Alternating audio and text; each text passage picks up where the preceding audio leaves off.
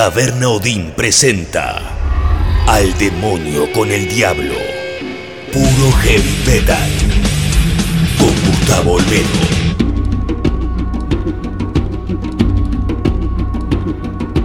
Nuevo al demonio con el diablo podcast de heavy metal grabado en Taberna Odín, Honduras y Tames. Mi nombre es Gustavo Olmedo y hoy arrancamos con las canciones, los discos, los artistas del año 1993. El invitado, un histórico, por primera vez en mi vida voy a hablar con un integrante de esa banda que se llamó Bunker. Va a estar el guitarrista Víctor Rivarola. Bunker fue un grupo que en los 80 editó dos discos con una multinacional, una de esas bandas que pudo, casi, pero no.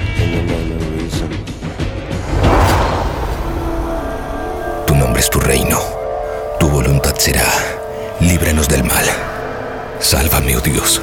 Poderosos se han alzado contra mí. Gloria al Padre, al Hijo y al Espíritu Santo. Como fue en el principio y siempre será. Amén. Salva a quienes depositan su confianza en mí. Dios mío, sé para ellos una torre fortificada frente al enemigo. Que el enemigo no tenga poder para dañarlos. Que el Señor esté con ustedes y también con nosotros. Oremos, oh Dios sagrado, Padre Todopoderoso, eterno Padre de nuestro Señor Jesucristo. Él quien envió a su único Hijo para aplastar al mentiroso. Pediré tu ayuda para alejarnos de su ruina y de las garras del demonio. Infunde terror a la bestia. Yo te expulso, maldito espíritu, en nombre de nuestro Señor Jesucristo. Al demonio con el diablo. Puro heavy metal.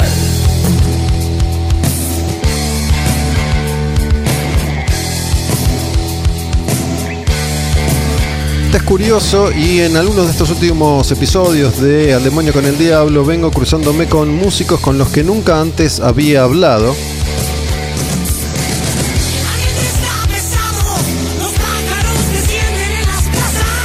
Y tengo que decir que para mí, como para muchos de los que vivíamos y escuchábamos música ya en los 80, Bunker es una especie de misterio. En ese momento yo era un chico, un adolescente y no conocía a los músicos, no conocía el negocio, no conocía la industria, no sabía cómo funcionaba esto. Entonces quedó como grabado en mi memoria el hecho de que Bunker fue una banda que un día apareció y de pronto nunca más supimos de ellos. Pero quedaron ahí grabadas en la memoria de las personas que en ese entonces ya escuchábamos música pesada de Argentina, algunos datos. Y finalmente hoy por primera vez en mi vida me voy a dar el gusto de hablar con uno de los músicos de esa banda que se llamaba Bunker. Está conmigo Víctor Rivarola, que era guitarrista de Bunker. Víctor, ¿cómo andas, loco? Hola, ¿qué tal, Gustavo? Gustazo este, poder realizar esta, esta nota y aclarar un montón de cosas, a lo mejor. Sí, sabes que. mm, Bueno, eso. La verdad es que, por un lado, siendo muy sincero, yo hice un programa durante muchos años en rock and pop de heavy metal y no recuerdo en esa época haberme planteado la posibilidad de ubicar a algunos de ustedes, ¿no? Ese era un programa que si bien tenía siempre músicos invitados, estaba más anclado en general en el presente, en lo que estaba pasando en todos esos años en los que yo estuve al aire ahí. Más allá de obviamente haber hablado con otros músicos. Sin embargo, este contenido que es Al Demonio con el Diablo tiene un pie más en la historia de la música pesada, tanto de Argentina como del resto del mundo. Así que, de nuevo, gracias por venir. Gracias a Beto Vázquez, que fue invitado. Pueden escuchar ahí el episodio con Beto. Es uno de los últimos. Tienen todos los contenidos en Spotify. Al Demonio con el Diablo, Taberna Live. Así los encuentran. Y saben que estrenamos cada capítulo nuevo los domingos a las 22 horas en la plataforma tabernaodinlive.com. Esta canción es de mm, Duros Tiempos, que es el primer disco de Bunker. No está en Spotify ese material. Y no está el video tampoco en YouTube. No, el tema del video. ¿De qué canción era? ¿De Duros De Tiempos? duros tiempos. El tema del video se, se perdió. Me peleé con todo, con todo EMI, porque no me querían dar una copia. y lo pagamos nosotros. o sea, a mí me costó media consola Yamaha de 8 canales, no me voy a olvidar más, viste eso. Y ¿Esto no, fue 84? 84. 84. Quiero como contar un poco lo que era el panorama de la música argentina en el 84. El heavy metal era algo muy nuevo, me refiero al heavy clásico, ¿no? Maiden, Judas eran las dos grandes bandas de, ese movimiento que entonces era, era muy nuevo y en la Arge- Argentina empezaba a tomar forma y solamente algunos grupos habían logrado grabar, ¿no? Riff, B8, Bloque, varios de esos artistas han pasado por, por este espacio. Y mm, Bunker tenía un videoclip que, de nuevo, las personas que vivimos ese momento, esa época, nos acordamos particularmente de un Falcon Durabit. El Durabit era una marca de, de coches de juguete que eran de qué eran, de, de caucho, de goma, de qué eran. Era, es, es tipo un, un antimonio, o sea, yo todavía conservo una camioneta que me regaló mi padrino, cumplí un año. Que era un- era un juguete terribles, clásico de la época. Yo tuve alguno. Un Falcon verde era. Que hacía referencia a los Falcon Verdes de la Exacto. dictadura, ¿no? Sí, sí. Y el, el videoclip más o menos mostraba los, los chanchos corriendo con el Falcon verde que lo perseguían al cantante. O sea, esas eran todas las. Y los duros tiempos eran esos tiempos. Eran esos tiempos. Eran esos tiempos. Eran esos tiempos, donde realmente tocar, este, pues nosotros empezamos antes de la democracia tocando. Como O sea, ya. Claro, como búnker. Y este, y en, en toda la movida y toda la movida que, que arrancaba, hicimos con B8 est- estuvimos en Casa Suiza, este, hicimos varias, varias movidas en Capital, porque nosotros éramos de zona sur y nos costaba también por ahí entrar. Pero sabes que yo Pero- tengo un recuerdo que no sé si fue realmente así, pero tengo el recuerdo de Bunker como una banda que estaba medio como, como en su propia historia, en su propia película, medio al margen de todo lo que era. Porque éramos los, fuimos los primeros que eh, entramos a grabar en una multinacional. Este es un detalle que es importante, Sí, sí, sí. ¿no? Nadie grababa en esa nadie época. grababa y te cuento la historia porque justo me, me trajo muchos recuerdos venir acá a Plaza Serrano porque nosotros veníamos a tocar acá a Fandango porque le gustaba mucho a Willy este, cómo sonaba la banda. Willy, ¿quién era? Willy era el dueño de Fandango, que era el manager de Miguel Mateo Sass. Ah, mira. O sea, Estamos acá, Taberna Odín, está a una cuadra de Plaza Serrano en Palermo, Claro. y Fandango, que era un lugar donde Era tocaban un- bandas, era un, bar. Era un pub. Un pub. Que incluso yo, en aquella época, en medio de todo, antes de empezar con. de- antes de entrar con Bunker, Ujú. yo tenía una camioneta y hacía fletes en la oficina de Grimba que estaba con todo. Acá traía suéter, ¿viste? Eh, eh, hemos visto. He visto noches clásicas de todo en la En ese momento no existía rock and pop todavía, la radio, No. Y vos laburabas que la productora en, en- en DG, eh, ¿era No. DG? No. No, no, no. Yo laburaba de flete llevando los bártulos. O sea, porque estaba de sonidista también trabajando, que había tocado con los músicos de Púrpura. Y Púrpura estaba en la oficina de Greenback, este, porque el hermano de Charlie era el, man- el manager de Púrpura. De Charlie, de Charlie García. Entonces. Púrpura era una banda de hard rock argentino, cantaba Leonor Marchesi. Exacto. Sí. Y ella y Patricia Sosa fueron como las primeras mujeres en, en cantar Cor- hard rock en la Argentina. Eh, correcto, o sea, es esa, esa la realidad. Incluso este, Leonor tenía, tiene una voz Ella se fue a vivir a. España y cantó allá. Santa creo que se llamaba la banda, ¿no? Claro, este, que la manejaba, a Santa la manejaba el manager de Barón Rojo, allá en España. O sea, hubo hay conexiones y ella buscó este, su futuro allá y le fue muy bien. Este, bueno, yo lo que, lo que estaba con la conexión con todos los músicos, don- cuando recién estábamos empezando con Bunker. Entonces, esa relación Por el laburo de fletero ca- con... eh, o de, o de Greenbank. No, no, laburando con los que con toda la gente Claro. que tenía Greenback. Por eso, por el laburo de fletero. eh, exactamente, por el laburo de fletero. Entonces conocía, empecé a conocer a los, a los dueños de los boliches y todo, y ahí empezamos en- a meternos con Bunker. Digo, che, mira, tengo una banda, a ver si... te- vete". Esto de, de los fletes es una, una tradición en tu vida porque me, me decías recién que hoy t- Sí. laburás manejando. Sin duda. En reparto. y es, lo que pasa es que está- es toda una... es mi consigna de vida. Yo soy técnico electromecánico y tengo segundo año de ingeniería. Pero me gusta la libertad de poder manejar mi tiempo y estar ¿Y ¿Es una cuestión familiar o vos la arrancaste? No, es una la arranqué yo. O sea, Arranqué en el año 78 con un taxi en Capital, porque yo veía que en las películas todos los músicos eran taxistas en Estados Unidos. Entonces, ¿cómo, ¿qué pasaba? Cuando ensayaba en Ramo Mejía, bajaba la banderita, me iba a ensayar a las 2, a las 3, a las 4, a la hora que sea, volvía, cruzaba para este lado y seguía laburando. Claro. O sea, siempre yo enseño viola, eh, eh, guitarra y, y canto también, y a todos los alumnos les digo, loco, tengan la plata en el bolsillo porque si no la guitarra eléctrica suena mal. Siempre laburé, ¿viste? Para poder pagar la luz. Entonces es una consigna que la tengo ya de familia, porque mi viejo también fue un laburante y siempre busqué mis tiempos. En la época de Búnker, yo tenía un- una camioneta y laburábamos con el fleteaba todo lo que fleteaba, fleteábamos, hacíamos todo. Nos habíamos, nos habíamos preparado un sistema de sonido nosotros. O sea, las cajitas, las A7 las había hecho todo para parlante de 12. Cuando veníamos a Fandango traíamos 10 cajas y tronaba, tronaba esto. Era un pub con, con mesas, sillas. Claro, sí, sí. Y, este, y, y bueno, hubo. Tengo anécdotas. Acá mil. En, en- en plena. en- después de, de la guerra de Malvinas, en el 83, empezamos el show acá en Fandango. Y no tuvimos mejor idea que poner de cortina cuando arranca el show los helicópteros de la película Pelotón. Y empezó. Y empezaron a tirar botellas, ladrillos, un metro y medio de, de cosas que nos tiraron, porque de- después del quilombo que tuvimos con Malvinas, arrancamos, claro, nosotros, nosotros arrancamos con eso y empezamos el show donde sí, sí se vino a todo abajo, ¿viste? pero era muy buena onda y lo hacíamos con, con todas las ganas y la gente, eh, había gente que nos daba apoyo. Se tergiversó un poco la historia, Bueno, cuando yo arranqué dije, "Te- tengo en, mi recuerdo ciertas eh, leyendas, una es esta, que me parece que es lo que vas a contar, ¿no?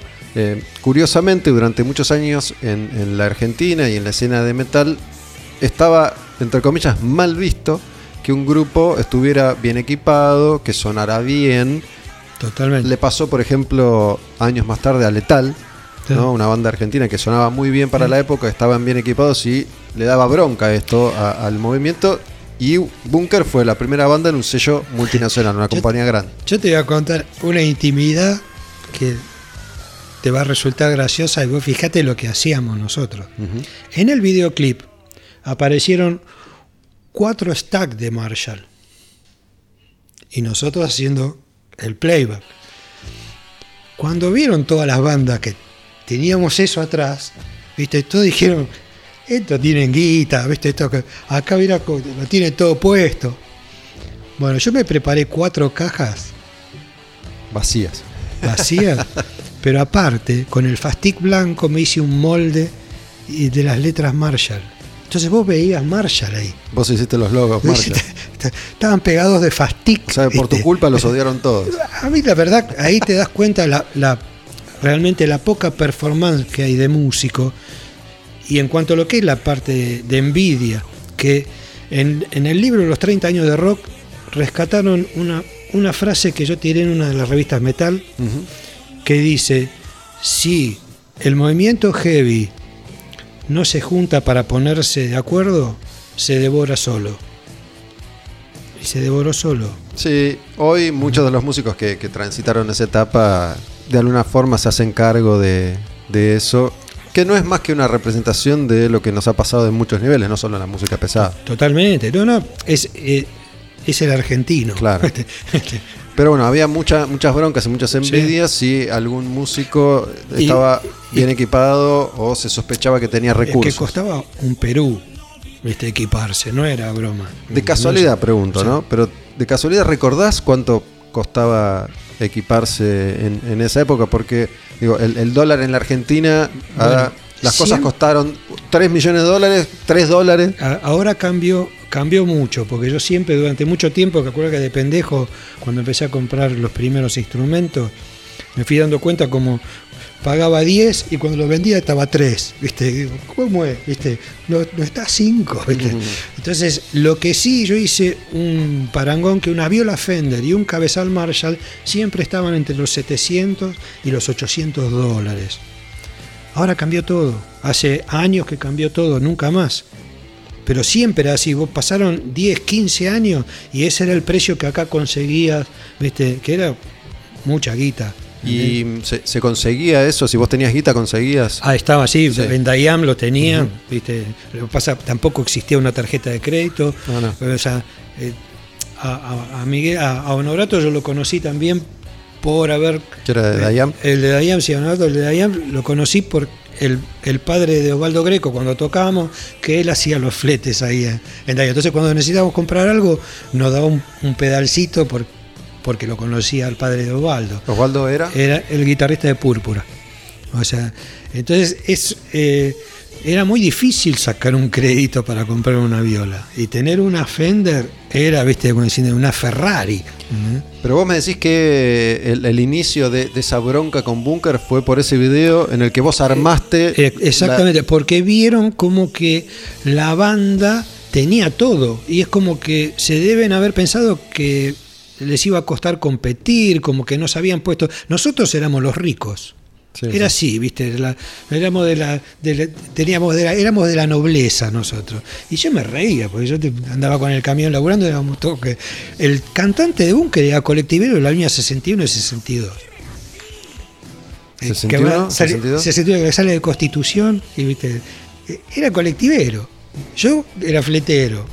¿viste? El bajista laburaba en una oficina. ¿viste? O sea, éramos todos laburantes, pero, Pero ahora- se imaginaron cualquiera. O sea, Yo entiendo que el público imagine, pero los músicos no los conocían a ustedes, no sabían cuál era su verdadera historia, sí. O algunos no. Mira, había. Nosotros éramos de zona sur. No había una movida de músicos en zona sur. Entonces, cuando veníamos a Capital, veníamos, tocábamos y nos íbamos. O sea, todo lo que podíamos conseguir para tocar acá en Capital era un sacrificio, porque encima había que mover gente también, de traer, que no eran muchos, entonces los que venían, venían de lo que, del boca a boca. O sea, nosotros hubo bandas acá que ponían plata en propaganda en la revista Metal y la revista Pelo, ¿viste? Y se subvencionaban con eso. Nosotros no teníamos guita. Si no, hubiésemos llenado, o sea, fíjate que hay que pensar un poco, hubiésemos llenado la revista Metal con el nombre Bunker o con el nombre de Ivo, después de que se, se disolvió Bunker, ¿viste? Y estaríamos, hubiésemos seguido figurando.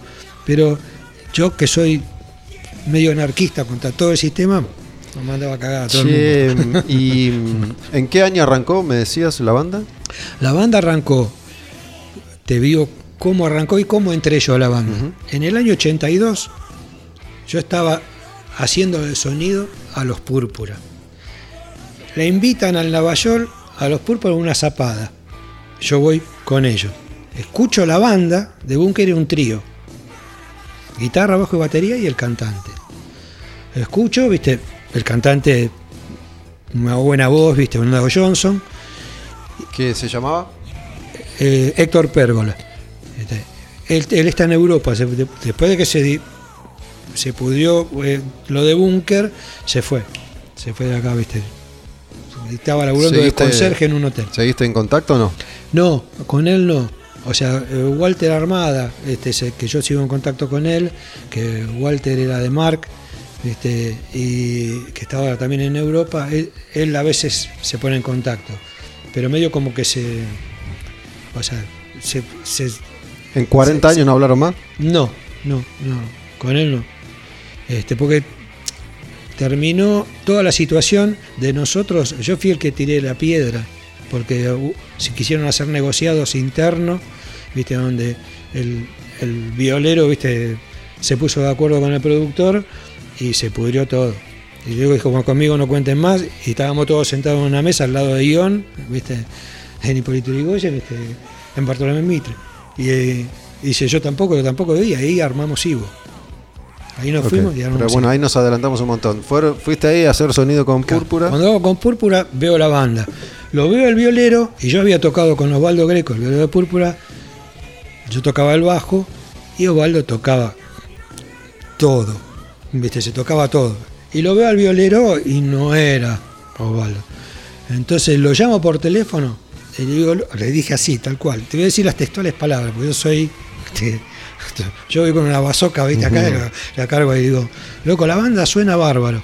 Digo, pero vos como pi- primera viola no vas, te falta muchísimo Ah, le dijiste al al guitarrista. guitarrista. Digo, si te hago una segunda viola, como la formación de CDC, vas a tocar más tranquilo. Pero cuando vos vas al solo, viste, la banda hace whoop, se pincha. Entonces yo te hago una pared atrás, viste, como, como Malcolm Young, viste.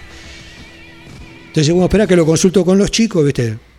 Hubo dos que no, que no quisieron, el baterista y el bajista no. A la banda, viste, así, viste, me llama, me dice, no, mira, hay dos de los chicos, está bien, ningún problema. Yo te digo, la- yo te digo lo que veo. ¿viste? Eso fue un lunes. O sea, el jueves me llama, dice, venite con el equipo y la viola Ujú. al ensayo. ¿viste? ¿Viste? Lo impuso él. Llego, me pasan el, el riff ahí de duros tiempos, tal cual, ¿eh? estoy, te estoy diciendo, estoy viéndolo en este momento. Yo estoy con mi equipo, estaba todo formado, el cantante estaba parado como formado de escenario. Empezamos a sonar con el riff, entra la introducción de Duros Tiempos, que es un riff, viste, muy, muy pegajoso y polenta. El cantante se da vuelta y mira como con los ojos abiertos, como diciendo, sonaba de otra manera. ¿Por qué? Pues estaba tapando la- alguna falencia de sonido, yo lo estaba engordando. Entonces cuando salía la viola, seguía el riff tranquilo, ¿viste? ¿Y cuál, cuál era tu, tu escuela o la escuela de ustedes musical? Digo, porque Era- ACDC todavía era una, una novedad, era un Eh, pero, descubrimiento. pero esta- no, recién ACDC estaba saliendo. O sea, ACDC, yo no me acuerdo, no ya soy- tenía sus años, digo, pero en Argentina las cosas tardaban muchos años en llegar. Bueno, nosotros lo solo, solo los que estaban muy informados te- tenían esa. el, esa- Tano, el Tano salió con la gorra de Johnson y, ¿viste? y vestido como Johnson. Y la voz Esa fue- la onda de Johnson. Fue la, la inspiración. Bueno, ese es otro de, de- de los detalles que quedaron en la historia, ¿no? que, que tenía mucho vínculo con, con ACDC. Ahora que lo volví a escuchar, no suena tan ahí. para mí no suena tanto. Se, No suena tan Se nota que en algunos momentos puede ser, pero bueno, sabes que por momentos me, me hace acordar un poco a, a Riff. Y, La estructura, la estructura y- es esa, ¿viste? Y, y parece también una onda de Rip. El Rip no existía. ¿a, qué te, ¿A qué te referís? No existían en, No- el- en no los estaba- años. En los años no estaba Rip. Estaba Papo. Pero, o sea, 82, 83, sí estaba. Riff no. Sí. No, tenés razón. En el 82 fue lo de Malvinas que tocaron y En con barro. lo- con lo- en el barro tenés razón. No, me hizo pensar también en Barón Rojo, un poco. es, es que cuando cantamos en castellano se parece mucho todo a, la- a lo gallego. Esto como una referencia, ¿no? Que es Sí, algo sí, que uno sí. siempre, siempre hace. Pero la verdad es que, que incluso la banda, eh, más allá de que pudiera haber o no un punto de contacto con, con Riff, era bastante particular porque era más rockera, no era heavy No, metal. El riff te aplastaba la cabeza. O sea, el sonido que tenía riff, o sea, era, era otra cosa también, ¿viste? Era mucho, mucho más aguerrido y, y te- te- o sea, para mí Papo fue siempre lo más. ¿no? Siempre, siempre fue lo más. Bueno, En yo me, me, me acordé que ustedes tocaron con Barón Rojo y con Riff en obras. Sí, ¿no? sí, sí. En- era el riff de Huff, ese. El riff de Huff, Claro. exacto. En la segunda visita de Barón Rojo a, a Argentina, tocaron en obras y tocaron con Riff en la formación con, Exacto. con Huff y, y Bunker fue la banda que, La banda que abrió, la banda soporte. El viernes tocó Barón Rojo solo y fuimos soporte nosotros. Y el sábado este, fuimos so- soporte, el orden era cerraba Barón Rojo y cerraba Riff. Cerró. Riff. Mira, Claro. yo tengo un recuerdo, no sé si vos te quedaste a ver a Riff o no, Sí, sí, sí, sí. eh, pero tengo un recuerdo de que algunas personas después de Barón Rojo se fueron de, Sí, de obras. Pero no, bueno, te digo que había muchísima gente. Sí, sí, fue de Mm. los primeros shows a los que yo iba en mi vida. Muchísima gente, porque había gente afuera de en los pasillos que daban a las canchas de hockey. Era mucha gente, no el espacio lógico.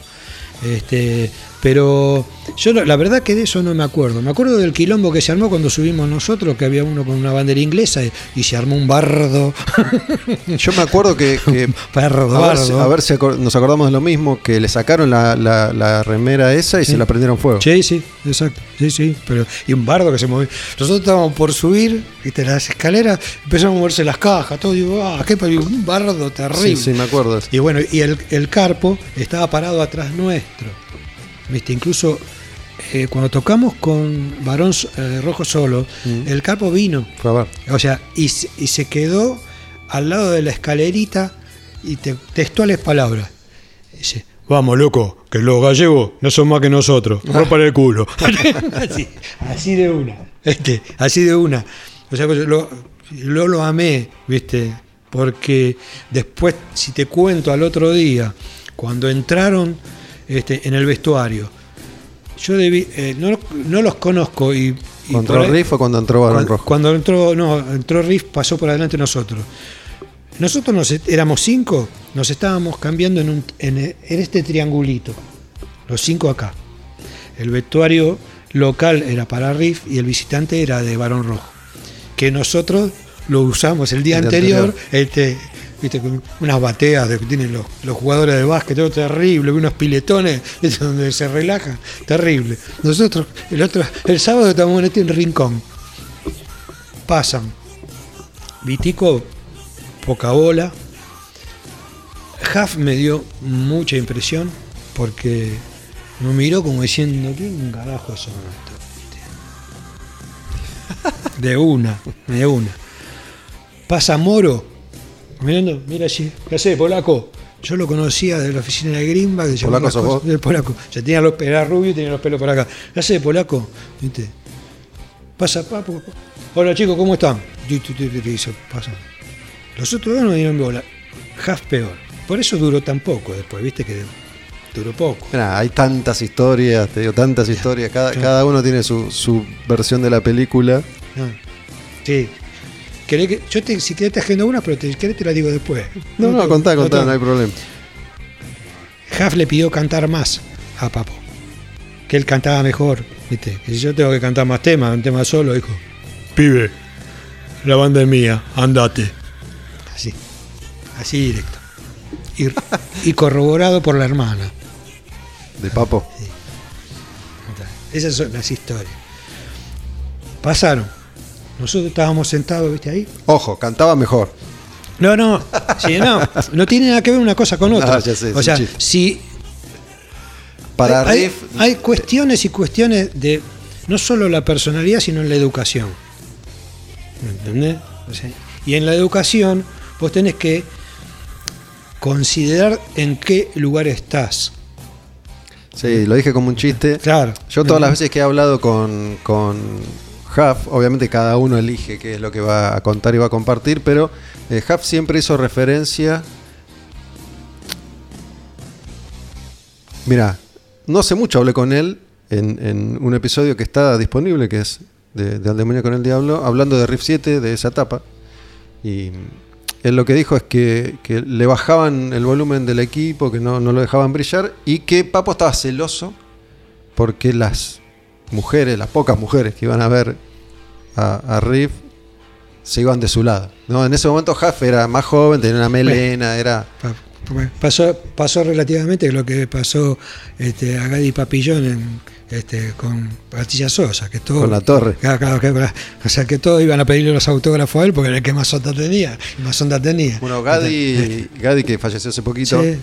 que había tocado en Alacrán, Y era en ese momento se hablaba mucho de él como guitarrista, tenía toda la onda de las bandas jarroqueras de, de Los Ángeles, ¿no? Tenía una imagen... Tenía la onda de Sick, del violero de Weinstein, cuando vino a, Claro, a- sí, a sí, Rock una rubia, Sí. sí, muy, muy fachero, y que hasta Patricia Sosa se puso celosa de él. Sí. Y cuando fueron a Europa, o sea, todo el mundo iba a pedirle autógrafo a él, no a ella. Y ahí vino todo. Bueno. Con todas las historias, de los pormenores. Este, bueno, te termino de contar esto.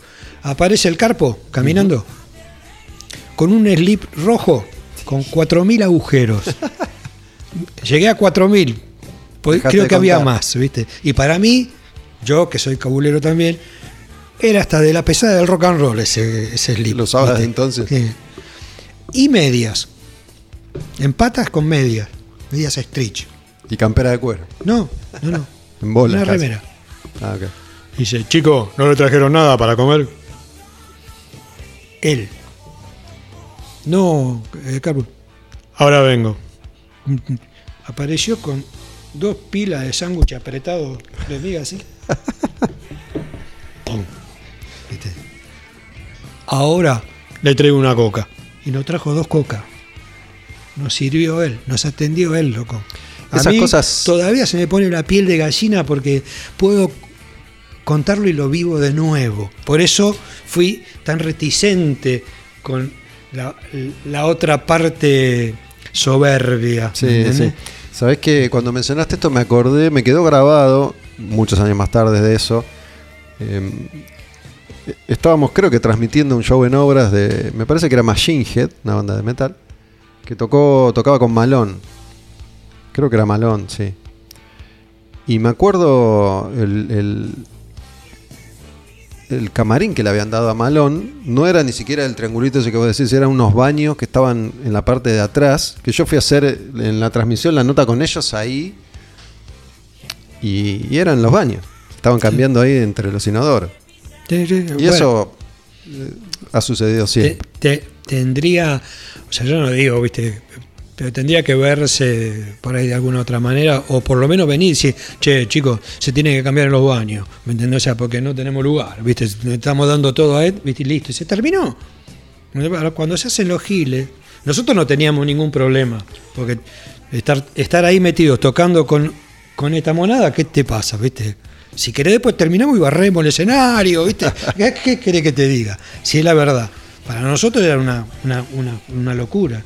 Y este, más con la gente y lo que uno vive ahí. O sea, todavía tengo mi cable, mi cable de viola, lo preparé de 10 metros, no existían cables, para poder yo recorrer el escenario. Eso te enredaba. No, no, y el cable de micrófono de los años del moco, ¿me entendés? O sea, lo tengo, lo tengo guardado con mis dos plus de plástico, ¿viste? Y toqué, o sea, todo ese, ese tipo de sensaciones y cosas, nosotros las vivimos y las, las recordamos, porque Porque hace a nuestra estructura de volver a lo que te digo, de tener la humildad, ¿me entendés? Y en esos shows en, en obras, el público, ¿cómo, cómo los trata? No me acuerdo. No, el, el público re bien. Bien. Y, y es más, yo hice cantar a las dos tribunas con el cable, digo, porque tenía el día que estábamos con Riff, todo el mundo quería ver a Riff, Ujú. ¿me entendés? O sea, y yo siempre ataqué en el escenario. En un tiro, te juro, me arrimo al borde del escenario con la viola, ¿viste? Y viene uno y me caza la pata. ¡Pah! ¿Viste? Cuando me agarró la pata, digo, chao. Después del quilombo de la, de la remera, todo, todo, ¿viste? Chao. ¿No habían tiran- vallado? ¿Eh? ¿No había vallado? ¿No se No, usaba vallado? no, estaba, el escenario estaba acá Y pegado a la estaban gente. acá, ¿viste? O sea, apoyé la, la pata y ¡tum! me agarró uno, la pata. Digo, chao, me tiran para adentro. Dije yo, ¿sabés lo que me dijo el flaco? Loco, yo lo fui a ver a Tandil. ¿Viste? Y casi te mata. Yo acá, no, casi me hago encima. No, casi me hago encima porque la emoción y a este pibe, ¿viste? ¿Y nosotros quiénes éramos? No éramos papo, ¿me entendés? O sea, ¿viste? Pero la emoción de él de estar viendo y venir a un espectáculo de ese tipo, y nosotros, unos simple tipo, ¿viste? Estar en esa historia. ¿me ¿Cómo, era? No sé qué recordarás, ¿no? Pero como, como oyente, como público, estamos hablando de los años más fuertes del heavy metal clásico, ¿no? 82, 3, 4, 5. Son los años en los que se, se instala ese movimiento, salen los discos clásicos, todos los discos de Maiden, de Sí. Accept, de ACDC, de Judas. Digo, si bien es un, es un género que sigue hoy con, con muchísima vitalidad, esos son los años clásicos, ¿no? Donde todos La descubríamos, claro, y- donde y- y- todos descubríamos eso que era completamente nuevo y para nosotros acá, eh, alejados de absolutamente todo, mucho más todavía. Claro. ¿Cómo, cómo, cómo lo sentían? Digo, que, que estuviera Barón Rojo era eh, una pequeña oportunidad de estar más o menos cerca de alguien que no es Iron Maiden, pero bueno, es España. Claro. Y era una banda terrible aparte. Eh, ¿no? Es que incluso yo con Barón Rojo tuve la suerte de, de colar, porque yo me, me colaba en todos los reportajes que le hicieron en las radios. ¿viste? Entonces iba con Campuzano y yo re- representando a Bunker, ¿viste? que era el cantante de Barón Rojo. El cantante de Barón Rojo. Iba con él, ¿viste? Tenían un nivel, Sí. un nivel que no te puedo decir, pero claro, ellos venían de haber hecho de teloneros de Iron Maiden en Inglaterra en una gira de seis meses y cantando en español. ¿Me entendés? O sea, Pero digo, bueno, ¿sabés chao, que se Eh, hizo, se hizo un documental, no sé si lo viste, sobre el regreso de esa formación clásica de Barón Rojo hace unos cuantos años? Y el, el documental es medio casero, digamos, no, no, es, no es casero, pero tampoco es muy profesional, pero me, me quedó como. Me, me dio como pena. ¿No? Porque no, no creo que haya sido muy diferente la historia a estas que, que vos estás contando. ¿no? La banda en un momento tenía todo para, para explotar a nivel global. Sí. Y digo, las diferencias entre, entre ellos, sobre todo, terminaron boicoteando la, la historia del grupo que 20 años después, cuando regresan, pasa exactamente lo mismo. Sí. ¿no? sí, Tipos sí. que ya tenían, no sé, Sí, bueno. 55 años y seguían con las mismas disputas. Digo, hicieron una gira eh, y se volvieron a separar. Y lo, lo que pasa, viste, como en la, en la- en los violeros, los hermanos violeros son los que comandaban toda la historia y se hacía lo que Sí, sí. ellos querían por ahí, viste, debe, pasar por ese lado. O sea, Sí, las historias son más o menos siempre las mismas. Con, con el violero de Barón Rojo tengo otra anécdota que te la cuento y te vas a reír. ¿Cuál, cuál de los, de los El- dos? el- El, pelado o el peludo? El pelado. El pelado. Carlos yo- de Castro. Carlos de Castro. Bueno, el pelado, yo tenía mi viola, yo tenía una viola Fender y mi Armstrong amada, que todavía la tengo, una 68, roja. Puesta de repuesto. Entonces viene el pelado, mira, y dice, ¿y esto? Casa la viola, la pone hacia lo alto. Dice, esto es pieza de museo, dice el gallego. Le digo, si me mira así, te la compro. Porque colecciona, tiene como ciento y pico de violas, no sé cuántas violas tiene. Te la compro. O sea, tiene cuerpo de caoba, ¿viste? Yo- él sabe un montón. Que es Yo- una marca. La hamster es, una, es la viola que salió a competirle a Gibson y eran artesanales, se hacían de a una. No eran en producción. Y cuando empezó a competirle a Gibson empezaron a salir las hamster, porque había una que era yacera, con una chapa con muchas perillitas, y la que tengo yo que era la onda LSG. No tiene los dos cuernitos iguales, tiene un cuernito más largo arriba y uno cortito abajo. Cuando empezó a, a bandearle a Gibson este, la, la, la- la- la primacía de marca, agarró y sacó Gibson Epiphone y la, destruyó. Que, era, eh, la Epiphone es como una versión más barata, la barata de, Gibson. de Gibson. La destruyó. Y las primeras Epiphone era con cuerpo de teflón, el cuerpo de plástico. ¿Y no me se la vendiste? No, le digo, dice, dice, te la compro. Lo miré fijo y le digo, ni en pedo. Ah. Dije, sí, haces muy bien, me dijo. Barón Rojo en esa época era, insisto, ¿no? Volumen Brutal es uno de los mejores discos de heavy metal de esa, de esa época del mundo, ¿no? De, del rock en español, del mundo. Es un disco terrible, tremendo. Sí, sí, muy bueno. Bueno, y Campuzano no se sacaba fotos con nadie porque él tenía muy la cultura hindú, los, indios, viste que te, te sacan el alma. te- o sea, y tengo una foto con Campuzano. Esa cuando salió. Tenés un pedazo salió- del alma de- Tengo un pedazo del alma del Sherpa. Y, y el Sherpa. Y se, se lo sacó de buena onda. Se, digo, salió del vestuario, estaba el solo de batería. se fue al baño y volvió. Cuando vuelve del baño, cuando sale, los casos de los vasos, sacó una foto, ¿viste? Truco, y sacó una foto y se quedó de risa diciendo, me jodiste. Hablamos de una época que había que sacar fotos con una cámara, con rollo, ¿no? Hoy, hoy estaría listo. Si no te No, quieres sacar fotos, el alma de Campuzano, ¿sabes qué? No dura nada. Vos sabés que al, al fotógrafo de EMI no lo dejaron entrar porque se olvidó la, el, la credencial, el pase. Quedó en la puerta. Y las fotos que yo tengo rescatadas es con una, una Pocket. Pocket, así chiquitita. Son unas fotos pedorras, pero es recuerdo. Pero bueno, ese fue eh, uno, uno de los momentos más importantes. Me imagino poder tocar con Riff, con Barón Rojo en obras. Es, ¿No? es- es tocar el, el cielo Claro. con las manos. ¿viste? O sea, que ojo, eh, de repente, eh, cuando uno se baja del escenario, es- yo digo, acá tengo que volver, acá tengo que volver. Y mira que pasaron muchos años, muchos años, y tuve la suerte de poder tocar con Beto en el Luna Park, que para mí eso es otro antro, ¿viste? y soporte de IES, una de mis bandas preferidas. ¿En qué año fue eso? ¿Te acordás? En el 2013. En, en el 2013 fuimos soporte con Infinity en el Luna Park. ¿Viste? Y de IES. Fue la última vez que Squire falleció a la- a un año y medio Sí, después. yo, yo fui a ver a Yes. No, no me acuerdo si vi a Beto, pero fui, que estaba ya el otro cantante. Exacto, sí. El- cantaba los- igual. Sí, sí. Y, y más parecía hasta un doble del de Supertramp, ¿viste? Sí, no, impresionante. Bueno, en esos, en esos años fui a ver a, a muchas de esas bandas legendarias. No, bueno, Yes, bandas que yo no había conocido, obviamente, pero no había seguido demasiado, no había Bueno. visto. Al fotógrafo de la rock and pop, Steve Howe lo hizo echar. Ah, sí. Sí, o sea, sí. Estaban. Porque vinieron muy asustados. Nosotros. Había un. En cada. ¿Por el alma también o por.? eh, no, no. No, vinieron muy asustados por los secuestros acá. Ah, era la época de los secuestros. Está. Y cada uno de ellos vino con un marín. Una bestia de 14 metros por 8 de ancho, ¿viste? O sea, no. Cada uno de ellos tenía arriba del escenario.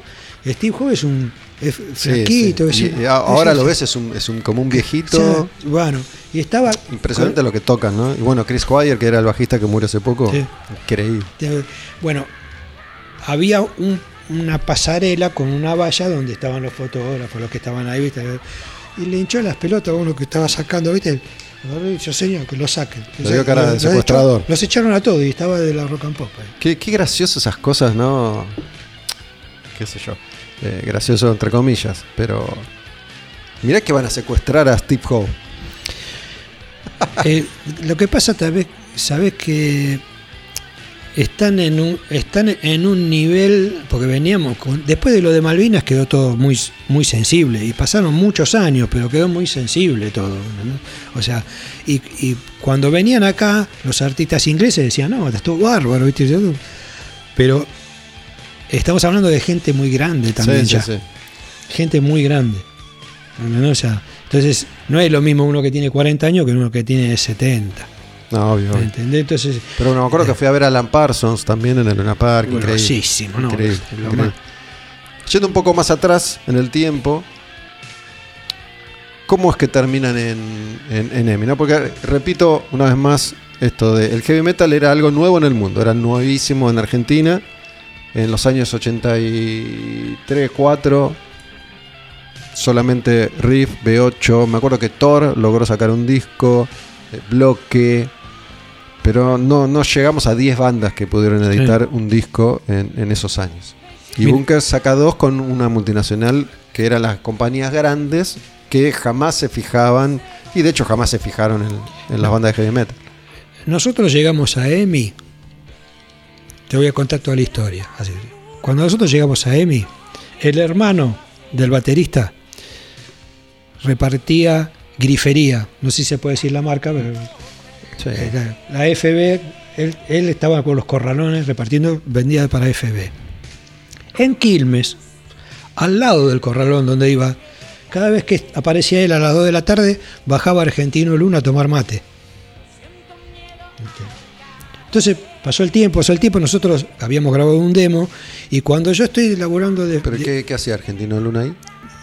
Bajaba a tomar mate, Argentino Luna era el folclorista. Sí, pero digo, ¿por qué, qué había ahí? Vivía al lado. Ah, vivía al lado. bajo, vos, bajo- vos tenés un negocio y yo bajo y voy a Sí, tomar. sí. Hola, Gustavo, vamos a tomar unos mates. Vivía ahí, ahí al lado. Entonces, cuando nosotros armamos nuestro primer demo, lo hicimos en un estudio marabunta de unos chicos macanudos allá en Bernal. Y cuando yo me estoy laburando lo de Greenback, que estoy llevando las cosas de suéter, le digo a Gustavo Donés, que era el bajista, tiene un estudio acá en la Avenida Santa Fe. Che, necesitamos hacer un, un demo que esté más o menos piola. Y yo, así no lo hagamos, no nos rompas, eh, ¿viste? Dice, no, no, vengan, vengan. Y grabamos el demo ahí. Cuando grabamos el demo, se lo damos al hermano de- del batero. Entonces fue y lo encaró.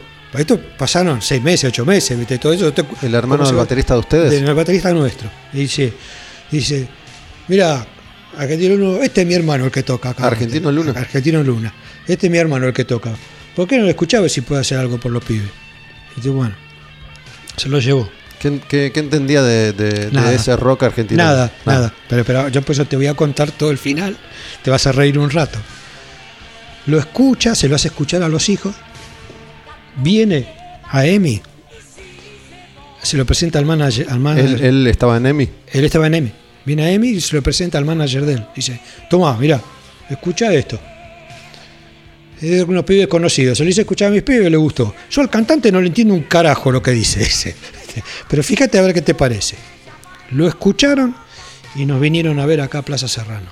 Porque ¿A nosotros- Fandango? A, a Plaza, a Plaza Serrano, a Fandango. Porque todo nos costaba salir en el sí de Clarín haciendo la propagandita que era gratis. ¿Viste? Vos te llamabas y te- no nos ponían, ¿viste? Cosas ir rompiendo y rompiendo. Entonces, empezamos a salir en el sí de Clarín, empezaron a verlo, que aparecíamos. Mirá cómo, mirá cómo se, se teje todo. Y vinieron a vernos. Cuando vinieron a vernos, fue y dijo, no, loco, la banda suena como la puta madre. ¿Viste? Nos llamaron y hicieron firmar contrato. Creo que fuimos los últimos que firmamos un contrato. Porque después tenías que llevar la cinta. Tenías que llevar toda la torta. Tenés que, que llevar todo. O sea, tenía ya todo, ¿viste? Fuimos los últimos que nos firmaron un contrato. Grabamos el primer disco. Cuando teníamos que haberle dado difusión al primer disco, empezamos a darle difusión y le agarró el ataque al productor discográfico. No, tenemos que, pues había salido de Def Leppard, dice, no, tenemos que mejorar el sonido. A los seis meses empezamos a grabar el segundo disco de vuelta. O sea que no aprovecharon. No aprovechamos el primer disco. Digo, no, vamos a darle la oportunidad, vamos a empezar a, a- a batallar con este. ¿Viste? Porque duros tiempos pegaba, me gustaba mucho el riff de introducción. O sea, un- un- ¿viste? Y- Hablábamos del video, ¿no? Sí. Del videoclip este. Que, que... ¿Vos decís que no existe ese video? No existe. Yo no, existe. yo no- o sea, en EMI lo reclamé, fui a los depósitos, fui a todos lados. Y dijeron que se Porque había mira que se, había pre- todo de se- todos lados. se ¿no? había- Alguien siempre tiene una No, me lo pidieron de Alemania. Lo están buscando por todas partes. Gente que se dedica a, a ser estadista, viste, con todo el. Sí. Lo buscaron por todos lados. Se conectaron conmigo para ver si yo lo tenía, viste. Le conté como la historia. Yo lo fui a. Donde tenían todos los videos guardados, se había prendido fuego en EMI y ahí desapareció. ¿Y en qué, en qué espacio podían difundir una banda como Bunker? Digo, eh, el video se pasaba que estaba música total en ese momento. Música total videos. Sí, música total. Claro. Y, eh, ¿Y eh, en, en, en dónde más? ¿En, en- no había- radio qué, qué había? No. Digo, Rock and Pop empieza recién en el 85. sí, no, no había no había tanto, nada. No había en tanto. Del Plata llegaron a sonar alguna vez. bueno, en Radio del Plata salimos con un tema en una en un long play, en, en una recopilación Ah. de temas, con todo, todo el mundo. Rubén Juárez, este, Baglietto, Bunker. ¿viste? Y Que yo me acuerdo que, que no, no había demasiado No, es que, que, que escuchar, ¿no? no.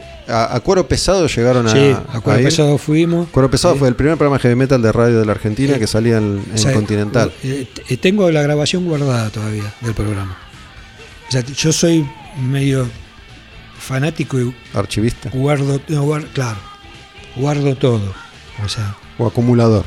no, no, guardo todo. ¿Sabes por qué? Porque también estoy pensando en escribir un libro con toda la historia, todas las anécdotas, todo total. O sea, tengo gente que a lo mejor le puede decir, "Ah, O sea que, sí". bueno, en principio, gracias a Argentino Luna, que les da una En- mano, llegan a. Nos vienen a, ver, nos vienen a ver. ¿Viste? Mandan a, a un, un pibe joven, ¿viste?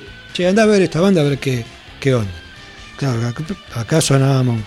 Que durante mucho tiempo ese era el laburo de- del AIR que se dice, ¿no? que es alguien de la compañía que es como un cazatalentos que va a recorrer bares, lugares, a ver grupos en vivo, porque así muchas veces se contrataba a las bandas. Por ahí tuvimos un poco más de suerte porque Argentino Luna lo tiró. ¿Me entendés? Viste que vino alguien, viste, con una referencia que dice, mira, y la referencia se, se lo hice escuchar a mis pibes y le gustó. Dice, yo al cantante no le entiendo un carajo lo que dice. Tal cual.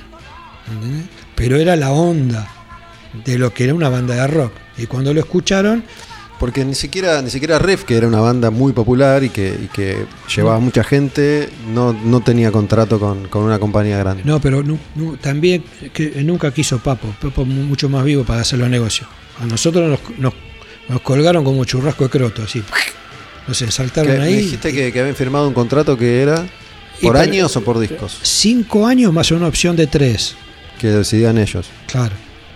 O sea, y yo tuve que esperar los ocho años para poder con Ivo sacar un casetito. Que muchas veces, digo, depende qué, qué lado de la moneda te toca, ¿no? Porque muchas veces eh, eso podía llegar a ser, si el laburo se hacía bien, algo bueno. Bueno. ¿no? Porque por ahí te contratan por un año, el laburo es bueno y después te dicen, no, pibe, tómatela. Cuando nosotros empiezan a darle rosca al, al segundo disco, ¿viste? Se nos descompagina todo porque teníamos que componer, teníamos que rearmar, ¿viste? O sea, ¿viste? Y, no- Y no- les dicen, vayan por el lado de Def Leppard. él quería el sonido de Def Leppard. Que en ese momento Def Leppard era todo como una revolución. El productor en- en- nuestro, En el sonido. el productor nuestro era un ex integrante de los Bancaguá Folklore.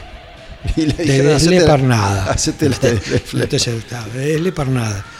Lo grabamos en los estudios Guión con el portugués da Silva. Mm. El portugués da Silva es un técnico que así lo miraba yo porque no podía creer lo que hacía. ¿Viste? Era milagroso. Sí, ¿viste? sí. El disco no salió como lo había más o menos manejado el portugués. ¿Se lo cambiaron o qué? ¿O qué pasó? Cambió el, el redoblante, ¿viste, el- ¿viste lo, lo que era el redoblante de Def Leppard? Y bueno, si va a sonar así el redoblante, suena como, como dos manos. Claro, porque en esa época, 85 es. Sí. Eh, 85, 86 es cuando a raíz en, en gran medida de, de esos discos de Def Leppard cambia un poco el concepto de producción De sonido. y, Y se busca sonido, como esta cosa medio medio Phil Collins, ¿no? Que, que- Sí. que tiene, no sé si es reverb o qué, o cosa. eran los redoblantes más explosivos. Vos Claro. escuchás, ¿viste? Sí, Eso sonido más, ¿viste? más, más metalizado, pero, Exacto. este, bueno, más seco. ahí, ahí, al, al armar ese disco, este, empezamos, viste, como decir, ¿qué, qué pasa? ¿Para dónde vamos? Empezó a pintar lo de, lo de obras con riff y gabón rojo. Y según me dijeron a mí, lo que yo tengo la versión entendida de. Fue Greenback Academy a querer manejarnos. Quiero la banda, le digo. Entonces, cuando Greenback se asomó y vio que nosotros podíamos hacer negocio, el productor dijo: No, vamos a poner una oficina, vamos a hacer. Y no pasó nada. perdimos como en la guerra. Porque ahí donde el guitarrista se puso en, en contacto social para poder hacer algo y nos querían, nos quisieron hacer firmar un contrato que no te puedo explicar. Te lo detallo después si querés. En esta en esa época todo, todo era nuevo, ¿no? Digo, ustedes eran músicos que, que estaban debutando.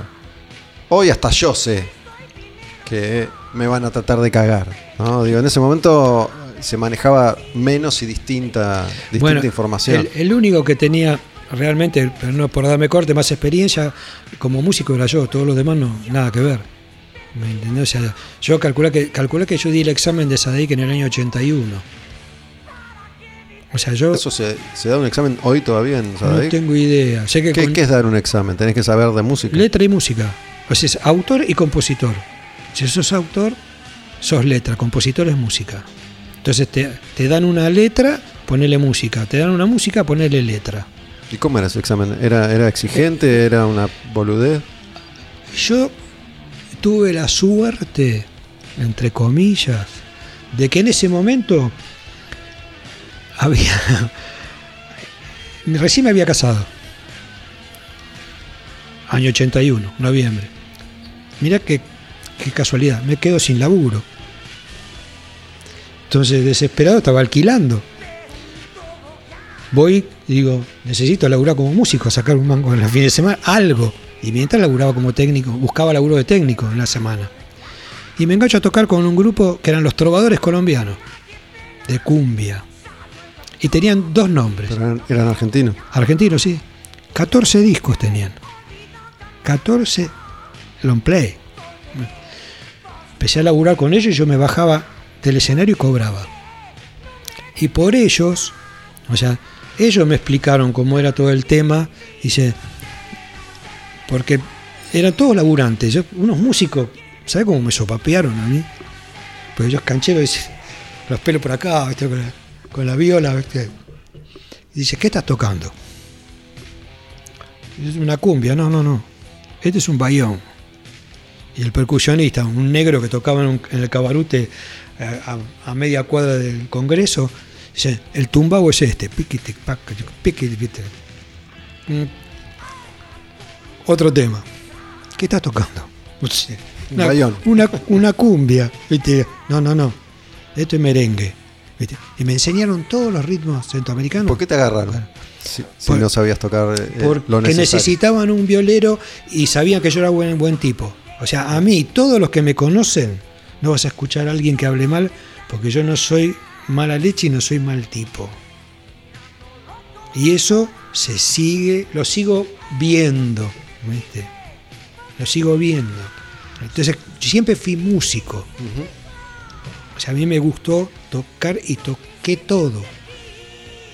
O sea, en esa época, ellos me dijeron, no había sonido. Yo tenía dos, dos columnitas Westones con una consola, un mono de ocho canales. Digo, digo, se llamaba igual que yo, Víctor. Víctor Corio, que falleció hace unos años, sabes lo que cantaba el chabón. La tenía clarísima, ¿viste, mono? Digo, che, pongo la consola y las dos cajitas, no quieren más sonido. Y repartimos la guita entre todos. Bueno, todos laburantes. O sea, todos laburaban, tenían hijos, familia y a la noche iban a tocar, cobraban y no es que todo el mundo estaba de la joda. Todos laburantes de la música y tenían un laburo aparte. El acordeonista era un fenómeno. Yo, ah, aprendí muchísimo, con ellos aprendí muchísimo. Me abrieron la cabeza casi tanto como con Malosetti cuando fui a estudiar viola con él, ¿me entendés? Con Walter. O sea, Que es el- padre de el padre de- Javier. de Javier. O sea, todas esas, las vivencias que uno tiene como músico, vos las vas poniendo, las vas dando ¿viste? y te hacen más rico. Te hacen mucho más rico como en lo, en lo que es la parte etérea de, de la creación de la música. Che, hagamos una, una pausa y después seguimos charlando con Víctor, Víctor Rivarola, de la época de Bunker, una de esas bandas que aparecieron en los 80 para darle forma a lo que eran los inicios del heavy metal en la Argentina. Escuchamos Duros Tiempos, que es como, es, es el hit, ¿no? Ah, la, la canción clásica. Es el hit. que, que es la canción del primer disco. El segundo disco es Cirugía Fatal. Después el grupo se, se separó. Vamos a ir a, a esa etapa de, de la historia de la banda después. ¿sí? Duros tiempos de Bunker, que, que tiene esa intro esta, a la que vos hiciste referencia hace, hace un rato y ese, ese golpe de batería. Esos, esos arreglos los hice yo.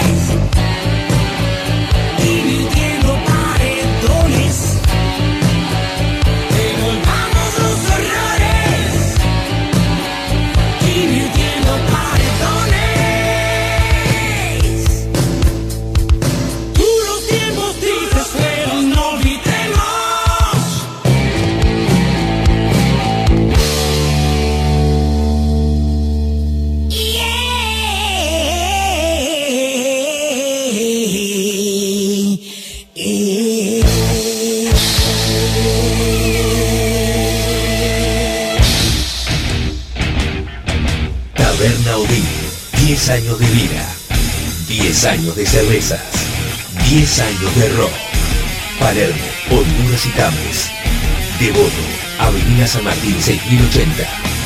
En redes sociales, arroba Taberna Odín, arroba Live, arroba Taberna Odín Club. Al demonio con el diablo. Puro heavy metal.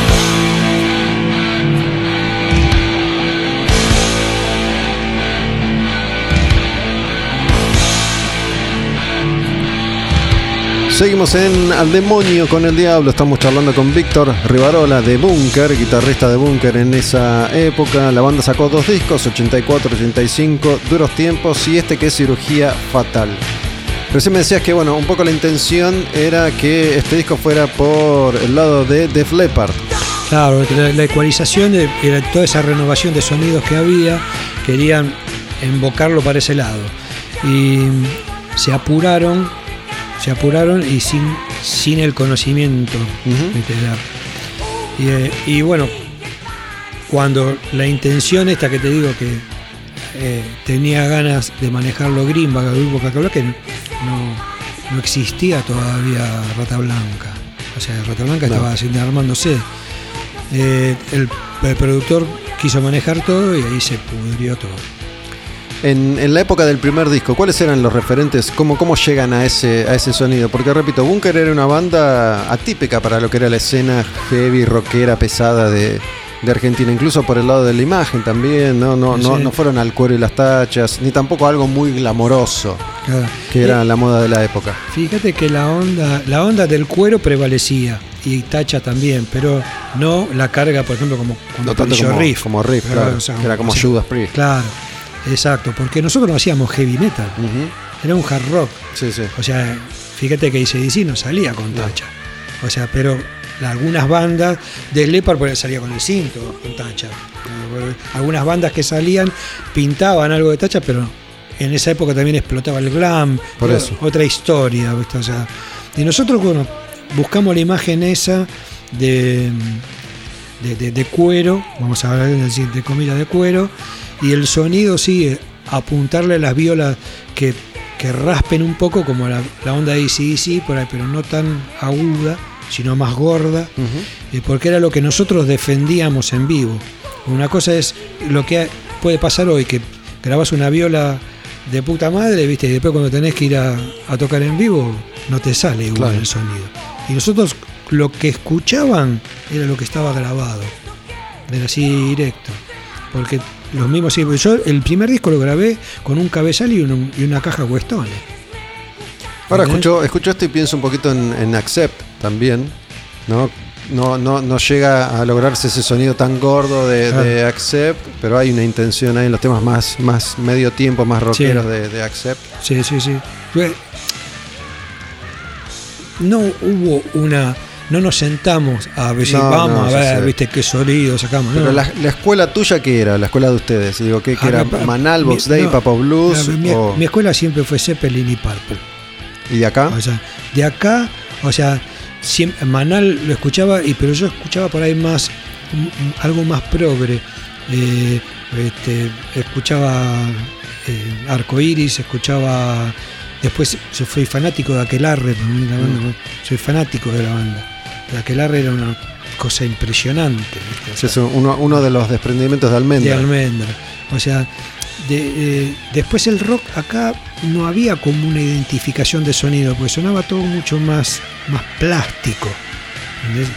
Y al no tener la, la- la capacidad de poder decir, bueno, me compro un Marshall, compro una Fender y, y trato de buscar el sonido. No, no, teníamos, ¿viste? O sea, buscábamos el sonido con lo que teníamos nosotros, ni siquiera yo no usaba pedales. Yo sacaba el sonido de la, de la cabeza. O sea, la saturación de las válvulas, ¿viste? Y le buscaba y buscaba con el micrófono eh, con el que tenía. La, la viola que tengo, la Armstrong, tiene los micrófonos originales. Y suena como relativamente el 80-85% como una SG. Entonces decís, ¿esta viola? ¿Viste? Sí.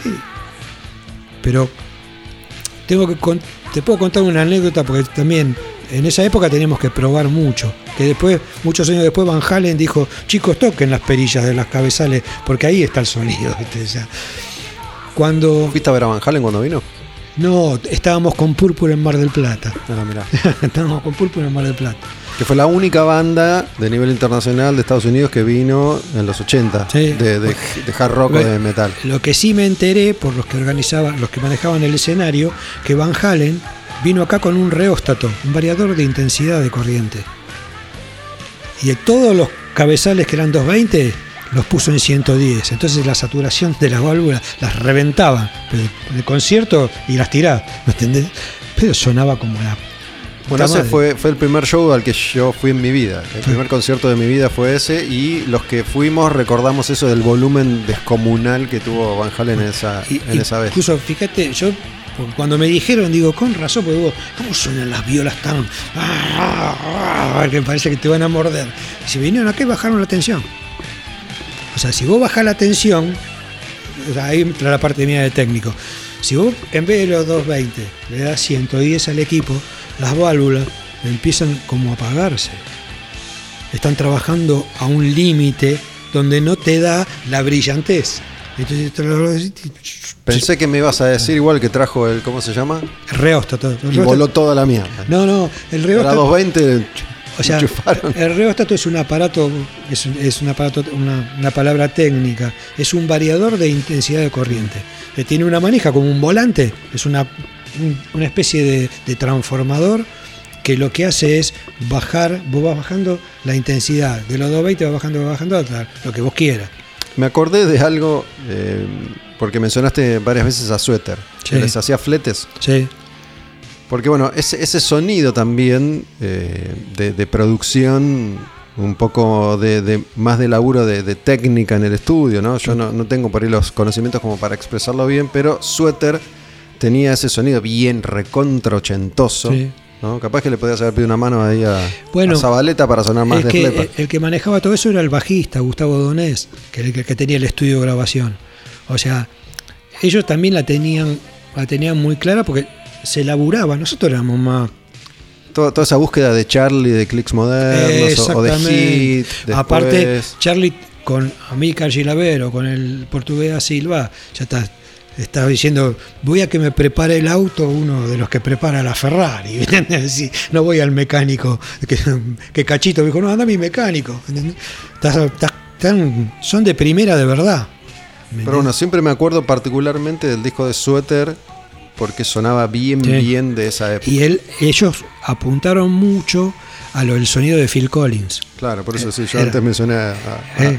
Era lo que quería, ¿viste? Pero bueno. In, the Air Tonight ese sonido le quemó la, la cabeza Sí. a músicos de todo el mundo. Sí, sí. Y, y te digo que Suéter sonaba muy bien en vivo, sonaba muy bien. Eran todos, son todos buenos músicos, todos músicos, no que tocan. ¿me entendés? Ahí lo, lo- lo- lo que vuelvo a decir, el tema de la, de la- la variante que puede tener un músico, este, está en la impronta de la creación y lo que salen de los dedos, ¿viste? O sea, es la proyección que tenés vos de la mano al corazón y ahí vos metiste tres notas, ¿viste? Y te, te atravieso con una espada. Bueno, Sass también tenía un sonido bastante moderno para, esa duda. época. Sabes que, bueno, lo tengo muy presente además porque yo grabo otro podcast que se llama Quemar un Patrullero y hace poco grabé varias horas con las, las canciones de- del rock y del pop de la Argentina de 1980 a 1985. Entonces ya tengo refresco todo eso. Y me preguntaba si, si viniendo de una banda como Bunker tuvieron la chance de cruzarse eh, más allá de tu laburo con, con Greenbank, Mm. con, con todo lo que estaba pasando, que estaba pasando de todo en Argentina. Mirá. La, la producción musical de sus años es increíble. Yo, yo fui a ver porque Willy, eh, que era el, el man- el de Fandango, que era el manager de SAD, yo quería, yo siempre fui a ver a todos. En la banda, en Bunker, no, vete, vete, no, vete, no, vete, no, loco. Vamos a ver, a mí me fui a ver a todos. Le pedí a Willy si podía ir, me, me invitó en el teatro, en el ópera. Y el ópera o el Odeón, el que está en Marcelote de Alvear, ¿cuál es? Eh, La ópera está en corriente. el, el Odeón, entonces que está Maceo de Alvear. Eh, Y dice, sí, vení, vení que te lo presento, ¿viste? O sea, digo, bueno, bárbaro, Me fui a verlo solo. Me fui a ver. El espectáculo que dio fue buenísimo. Lo grabó en vivo. Afuera estaba el, el colectivo de Johnny Allen en el estudio de grabación y se lo grabó en vivo Johnny Allen. ¿Ese es Rocas El- Vivas? ¿Eh? Claro. es Rocas Vivas, el Eso. de, de Lo- Sass en vivo. Eso, está, sonaron terrible. Que él después de ahí, de ese- esos conciertos, juntó uno- una cantidad de guita y se fue a Estados Unidos. Mm. ¿viste? Pero vos te das cuenta de... Ese fue el disco más vendido de la Argentina hasta, se supone que Mm. Bueno. hasta Fito Páez y después Calamaro. y después es- no sé. No es al cohete. Mm. No es al cohete. Porque si, si viste ese concierto, ese Pero concierto digo, en, esos terrible. años, no, bueno, Charlie ya empezaba a dejar Cerú Girán y empezaba su carrera solista con, con esos discos. Spinetta también estaba con Jade y, y con sus discos. Pero digo, además de Riff, estaba B8, estaban Los Violadores, estaba Virus, estaban Los Twists, estaba Suéter, estaba Púrpura, estaba La Torre, estaba Porcheto, estaba Miguel Sí. Cantilo, estaba Lito Nevia. Digo, había un abanico increíble, Baglietto y toda Sí, sí. esa, esa canción folk que también pegó, Silvina Garré. La, tro- la trova rosarina trova acá rosarina. entró muy bien. Claro. Acá entró muy Después bien. Fito, obviamente. eh, Soda, después Sumo y. Los Redondos. Sí, o sea, eh, Todo en un lapso de, de cinco años. Eh, lo que pasa que también hubo una buena explosión de, de- de propuestas buenas. No eran propuestas medio pelo, eran propuestas buenas. Y había ganas de, de que haya y de ir. Igual digo, más allá de todo esto que dijimos a propósito de nosotros los argentinos, siempre ha habido música increíble acá en, en- en Argentina. Sin duda, sin duda. No, no, no, este, lo, lo- lo que sucede es que a lo mejor lo que siempre cuesta un poco es mantener al grupo y seguir como los Rolling Stones. ¿me entendés? Sí, Y yo siempre tuve como la sensación de que, como sucede con todo, ¿no? Digo, nu- nunca. Una cosa es pelearse por trillones de dólares y otra cosa es pelearse por tres pesos. Nunca, nunca se dieron, siento los músicos, el espacio para crear algo realmente grande y fenomenal y ahí sí arrancarse los ojos. Y por, por- por nada es peor. Por eso. Por, Por eso. nada es peor. Digo, antes de que pase algo siempre ya se estaban peleando. Se estaban Ah. peleando por lo que no hay. Ah, Que me Sí, sí. imagino que tiene que haber pasado a ustedes también. Sí, sí, pero o sea, o sea, poníamos la, la plata para el flete. ¿viste? Poníamos la plata para el flete y, y estaban este, contando los billetes que iban a sacar dentro de 25 años. Primero tenés que agarrar y juntar la gente que Claro. te sigan, ¿viste? tener la, la- la- la buena aventura ¿viste? de que pegó lo que vos hiciste y bueno, aprovechar cuando viene la ola y surfear. Si no sabes surfear o no, no la tenés clara, te, te ahogás. Me habías dicho que, que habían tocado con B8 en Casa Suiza, ¿te acordás en qué año? Y eh, en tengo en el en el Facebook tengo el afiche, el año no me acuerdo. Pero que es 83, 84, por ahí. Eh, antes de que 82. estemos en el, en el 82, och- en el, en el 83, 83 tiene que ser, porque fue antes de que estemos en EMI, que batallábamos en todos lados. ¿Y siguieron en contacto en algún momento con, con los B8? Esa fue la única vez que... No, no, no, nos cruzamos ahí, te imaginas que nosotros subimos al escenario y estaban todos, viste, eh, terminamos de tocar B8, B8, B8, arrancamos a tocar y se callaban cuando sonaban. Claro. ¿entendés? Cuando, cuando arrancábamos a tocar se callaban. ¿entendés? Pero decimos ningún, ningún problema, ningún quilombo. Que nosotros pensamos que podía haber quilombo. Que se llame un bardo, ¿viste? Porque yo en esa época, en todas esas épocas, mismo laburaba haciéndole sonido a Memphis, se bajaba Otero y nos cagábamos trompadas, ¿me entendés? O sea, Para jugar. Claro, ¿me entendés? O sea, era así. Si alguno tiraba algo de cosas, se podría todo. ¿me Con, la- con, con- con el público. Claro, con el público. ¿Me entendés? O sea, no, no es- era, era así la mano. Te hacía respetar o te hacía respetar. ¿Me entendés? Y con nosotros, la- cuando tocamos con B8, digo, íbamos ya todo preparado, ¿viste? A ver, a ver qué es lo que pasa. No, no pasó nada. Se la bancaron bien y en- entre tema y tema se la pasaban contando B8, B8, B8, ¿viste? empezamos a sonar y se callaban. Y bueno, está.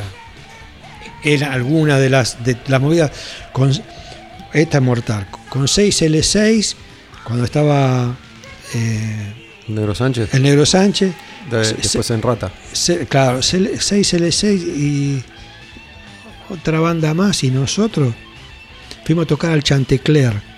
El Chantecler en Cabarute y en la calle Corriente. Nunca fui, pero me acuerdo el nombre, se hacían shows ahí. Sí. Fuimos a tocar los otros tres y antes, cuando llegamos para armar, todavía estaban las minas en pelota, ¿viste? El cabarute había todos sentados, ¿viste? Mirando el pelo. Terminaron las, minas, empezamos nosotros a el sonido, empezó a estar toda la gente y tocamos ahí en el Chantecler. Eran lugares que. Tocamos la estación de servicio de la ESO, Sí, vamos, sí, sí. ¿viste? Sí. Bueno, 6L6 eh, era una banda medio Van Halen en ese momento, ¿no? que tocaba Pelusa Sufloni, la, la guitarra, que, que tenían esta intención, ¿no? un poco también, un poco más rockera, no tan heavy metal. Era, no, era, era más, sí, más, Más- rocker. más-. Sí, sí, sí, más rocker. Este, y había otra banda acá, la 6L6. No me acuerdo que había. No, no, no se me viene a la cabeza, se me, se me pianto. Pero Sí, la, la idea de la tapa de cirugía fatal, que, que es una especie de, de, es una enfermera, disfrazada de de, enfermera. de rockera, ¿no? Una enfermera rockera, esta, imagen de, de la enfermera que está haciendo El el sil- silencio, pero como con tacha, no tiene unas Claro, tachas, más sí. Bueno, que- maquillada, más... La, la enfermera era una de las que eh, bailaba, una de las gatitas de Porcel, del programa de Porcel. O sea, eligieron una cara, viste, eh, vendible, y Ya esa, esa tapa ya tiene otra, otra intención, ¿no? Poner a una chica, una chica linda, Claro. digo, Sí, sí, eh, la tapa del primer disco son ustedes. claro. Sí, sí, que la sacamos en. eh, ese- también te ubico, no sé si conoces, pero. Eh, Vélez donde está la vía, donde están las vías, que ahora está la Villa Zabaleta de un lado, donde están las vías, hay toda una, una edificación inglesa de, la de los ferrocarriles, ahí nos sacamos la foto. O sea, en eso que está la, la hay una campera colgada con tacha y nosotros estamos atrás. to- todas las fotos ambientales del primer disco ahí. Sabes que mm, hay, hay que tener en cuenta algo porque muchas veces las cosas salen como salen porque sí, qué sé yo. Digo, el otro día estaba escuchando, me puse a escuchar, no sé si usas Spotify, pero viste que a veces te sugiere cosas y, y me apareció el disco Quiet Riot 3, ¿no? Y no me acordaba, no, no es un disco que haya escuchado mucho, es un disco del 86 y Quiet Riot fue esa banda que en el 83-4 la, la pega con, con Metal Health, Sí. Come on Feel the Noise, y de- le duró seis meses, y, y después lo- los coletazos de ese disco hasta que se, Claro. se fumaron. Eh, y me preguntaba que, digo, voy a escuchar a ver cómo, cómo sonaba Quiet Riot dos años después. Y es un disco que seguramente alguien los agarró y les dijo como ustedes, che, tienen que hacer esto medio de Leppard porque muchas bandas rockeras, después de la explosión del Heavy 82, 3, 4, con la, con la aparición de Motley Crue y de Rat y de Poison, es como que la industria dice es por acá porque esto es más fácil de vender, es más accesible, La- Bon la Jovi, imagen hay también. más chicas lindas, bla, bla, bla. Pero eso no se puede aplicar a todos, ¿no? Y, y le pasó a muchos grupos, le pasó, qué sé yo, a Saxon, le pasó a, a Twisted Mm. Sister, le pasó a muchas bandas que cambian el sonido y no contentaron a nadie, ni a los fans de antes, ni, ni, ni- ni conquistaron fans, fans nuevos, pero eh, fue algo que pasó en todas partes. Claro. ¿no? qué sé yo, hasta, hasta Rata, si vos te fijas las imágenes, las fotos de Rata Blanca de- del primer disco y la de Magos Espadas, si bien Claro. el sonido lo conservaron, tanto con el pelo batido, con los claritos, Sí, sí, sí, ¿no? sí. Eh, pero a otros grupos no les funcionaba ese, Claro. ese cambio. Eh, eh, a, a lo mejor más que nada por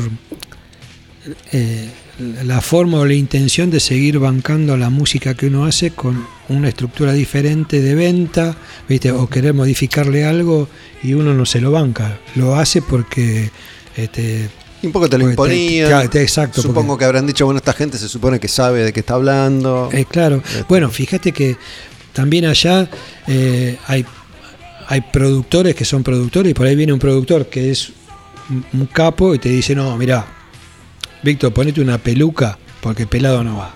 Sin Dice, ir más lejos. El tipo, viste, sabe de lo que está hablando y vos decís, "Ah, anda que voy a poner peluca. Sin, sin ir más lejos, Hay gente muy capacitada. Por ahí, viste, invocaron algunos ¿viste? o no lo tomaron bien ellos y, y pasó eso. Para, para que los que están escuchando y por ahí no vivieron esa época y no la conocen tanto, para que tengan una idea, el, el 86 es un año clave para mí, ¿no? Yo que me, me sé los años de los discos y todo eso, porque aparte me ubico en el contexto. Fue un poco lo que había pasado unos años antes con la música disco, ¿no? Que fue un fenómeno tan grande que Queen, Kiss, los Stones, Rod Stewart empezaron Claro. a tener sus canciones y sus hits y sus éxitos de música disco. Digo, I Was Made for Loving es una canción que tiene esa influencia y le fue muy bien. A Queen le fue muy bien. A, a Rod Stewart con Do You Think I'm Sexy, Miss También. You de los Stones, ¿no? Bueno. En el 86, mirá si habrá sido fuerte esto de- del glam y el glamour y ese sonido, que es la época de Ozzy, de Ultimate Sin, que Ozzy estaba gordo y Sí. con, con unos catsuit de, de rojo brillante y el pelo también clarito, batido. Es la época de Turbo de Judas, Claro. ¿no? que empiezan a experimentar y, y Judas empieza a usar eh, ropa de cuero, pero de colores, menos tachas, era roja, era azul. Halford se deja el pelito un poco más largo. Claro. Todos un poco van, va todos, muchos van un poco para ese lado. Y a algunos les sirvió, a otros no. Claro, es, es que debe, debe haber, haber habido también algún marketing de que fueron mirando, che, mira que acá Es eh, como. vendió más discos Sí. por esto. ¿viste? Es como en los 90 cuando aparece Nirvana y aparecen todos esos grupos, un montón de bandas dicen, bueno, no sé, Motley Crue, Claro. dicen, estamos muertos, somos viejos chotos, tenemos que ir para ese lado. Eh, totalmente. Casi nunca funciona. Y hay, lo que pasa es que hay que bancársela y, y tener que cambiar la cabeza es, muy, muy- es mucho más difícil, sobre Sí. todo en cuanto a imagen.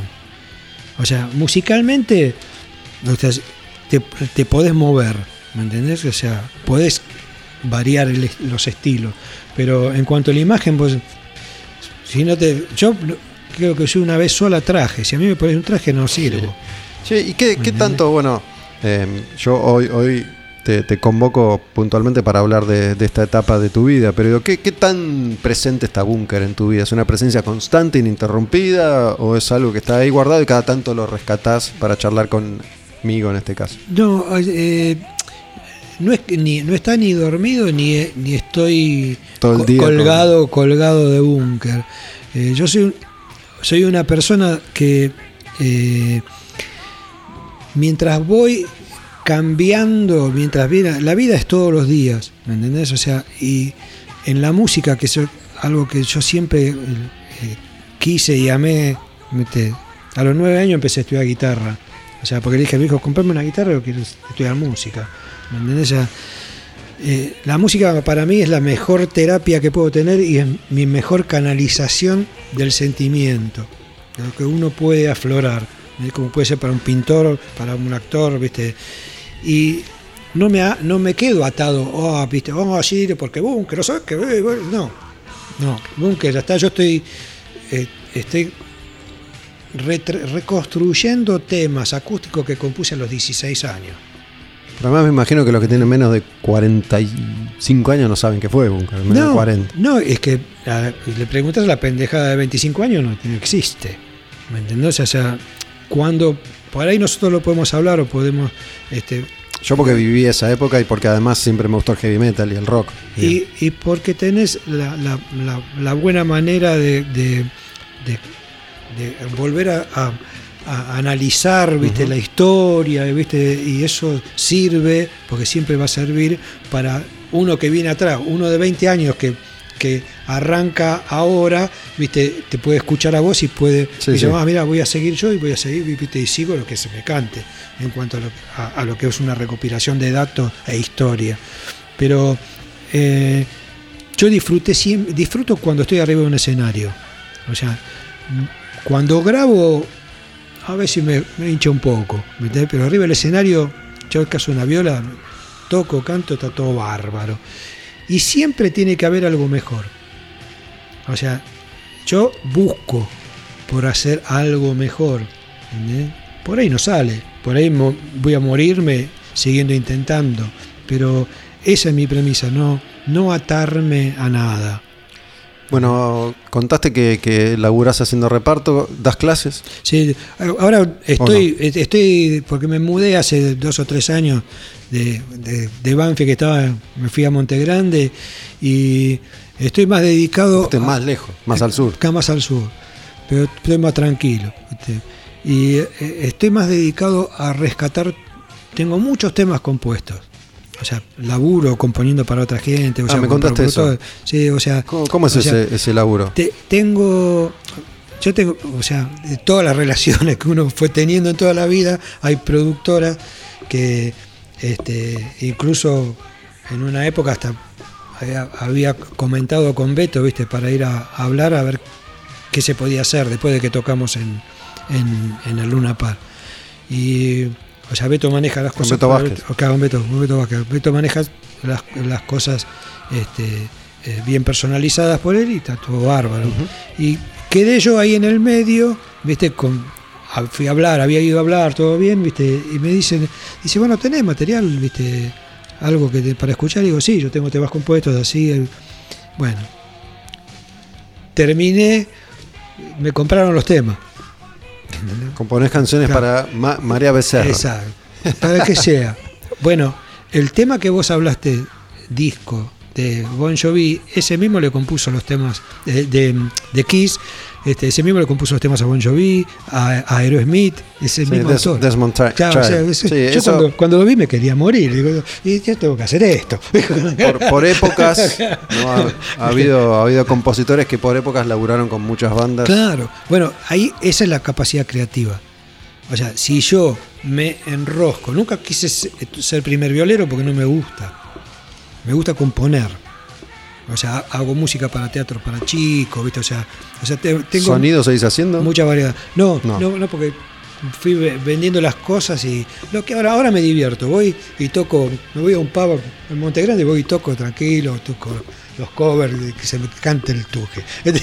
¿Cantás vos también? Sí, sí. Y me divierto, me divierto con eso, la paso bien. Estoy con un- en un par de proyectos con Micaela Pacaloni, que es un dúo, un dúo este de, de voz mía y, y femenina. Estoy con otros músicos armando algo, viste, siempre, siempre buscando, buceando cosas, este, con, con, eh, Walter Oso Sánchez y, y Gustavo Martínez, viste, estoy, que son, son músicos, viste, eh, que nos conocemos y se siguen batallando como todo, y bueno, y vamos a armar. O sea, me entretengo bien y sigo tratando de buscarle la vuelta. Bueno, como te decía, por acá han pasado muchos, muchos músicos, muchos músicos de, de- de esa época en particular. Y cada uno la vivió y la cuenta y la siente a su manera. Noto que vos estás satisfecho, se te nota, se nota bien, no, no es que lamentás o decís, uh, mirá, podríamos, a ver, qué sé yo, o sí. eso es lo mismo que, que llorar sobre la leche derramada, no, olvídate. Lo que ocasiona el final de Búnker es esa disputa entre Este, O sea, integrantes del grupo, exacto. bandos. O sea, es, eh, había un negociado oculto. ¿viste? y toda la banda se abrió. O sea, quedó, quedó el guitarrista solo. Claro, Pérgola, el cantante, se fue a Europa. Se fue a Europa. Y gui- armaron Ivo. eh, claro, el que tenía el nombre registrado, porque perdimos todo como en la guerra, era el, era el guitarrista. Cuando vamos a la reunión de EMI, dice, bueno, nosotros nos quedamos con el, con el que tenga el nombre. Tenía, tenía el nombre porque por la banda la armó él o porque un día fue y lo Él, registró. él la armó, pero él era gerente de compras en Alpargatas y lo hizo registrar en patentes y marcas por el lado de él y listo, ya está. Entonces, ¿qué pasó? Dice, bueno, nosotros nos quedamos con el nombre. Listo. ¿Sabés lo que hizo él? Vos te, eh, ¿te acordás de la banda Rompecabezas? La de Gordo Soto, con Barilali. Sí. Bueno, agarró la banda y se puso él. Este guitarrista.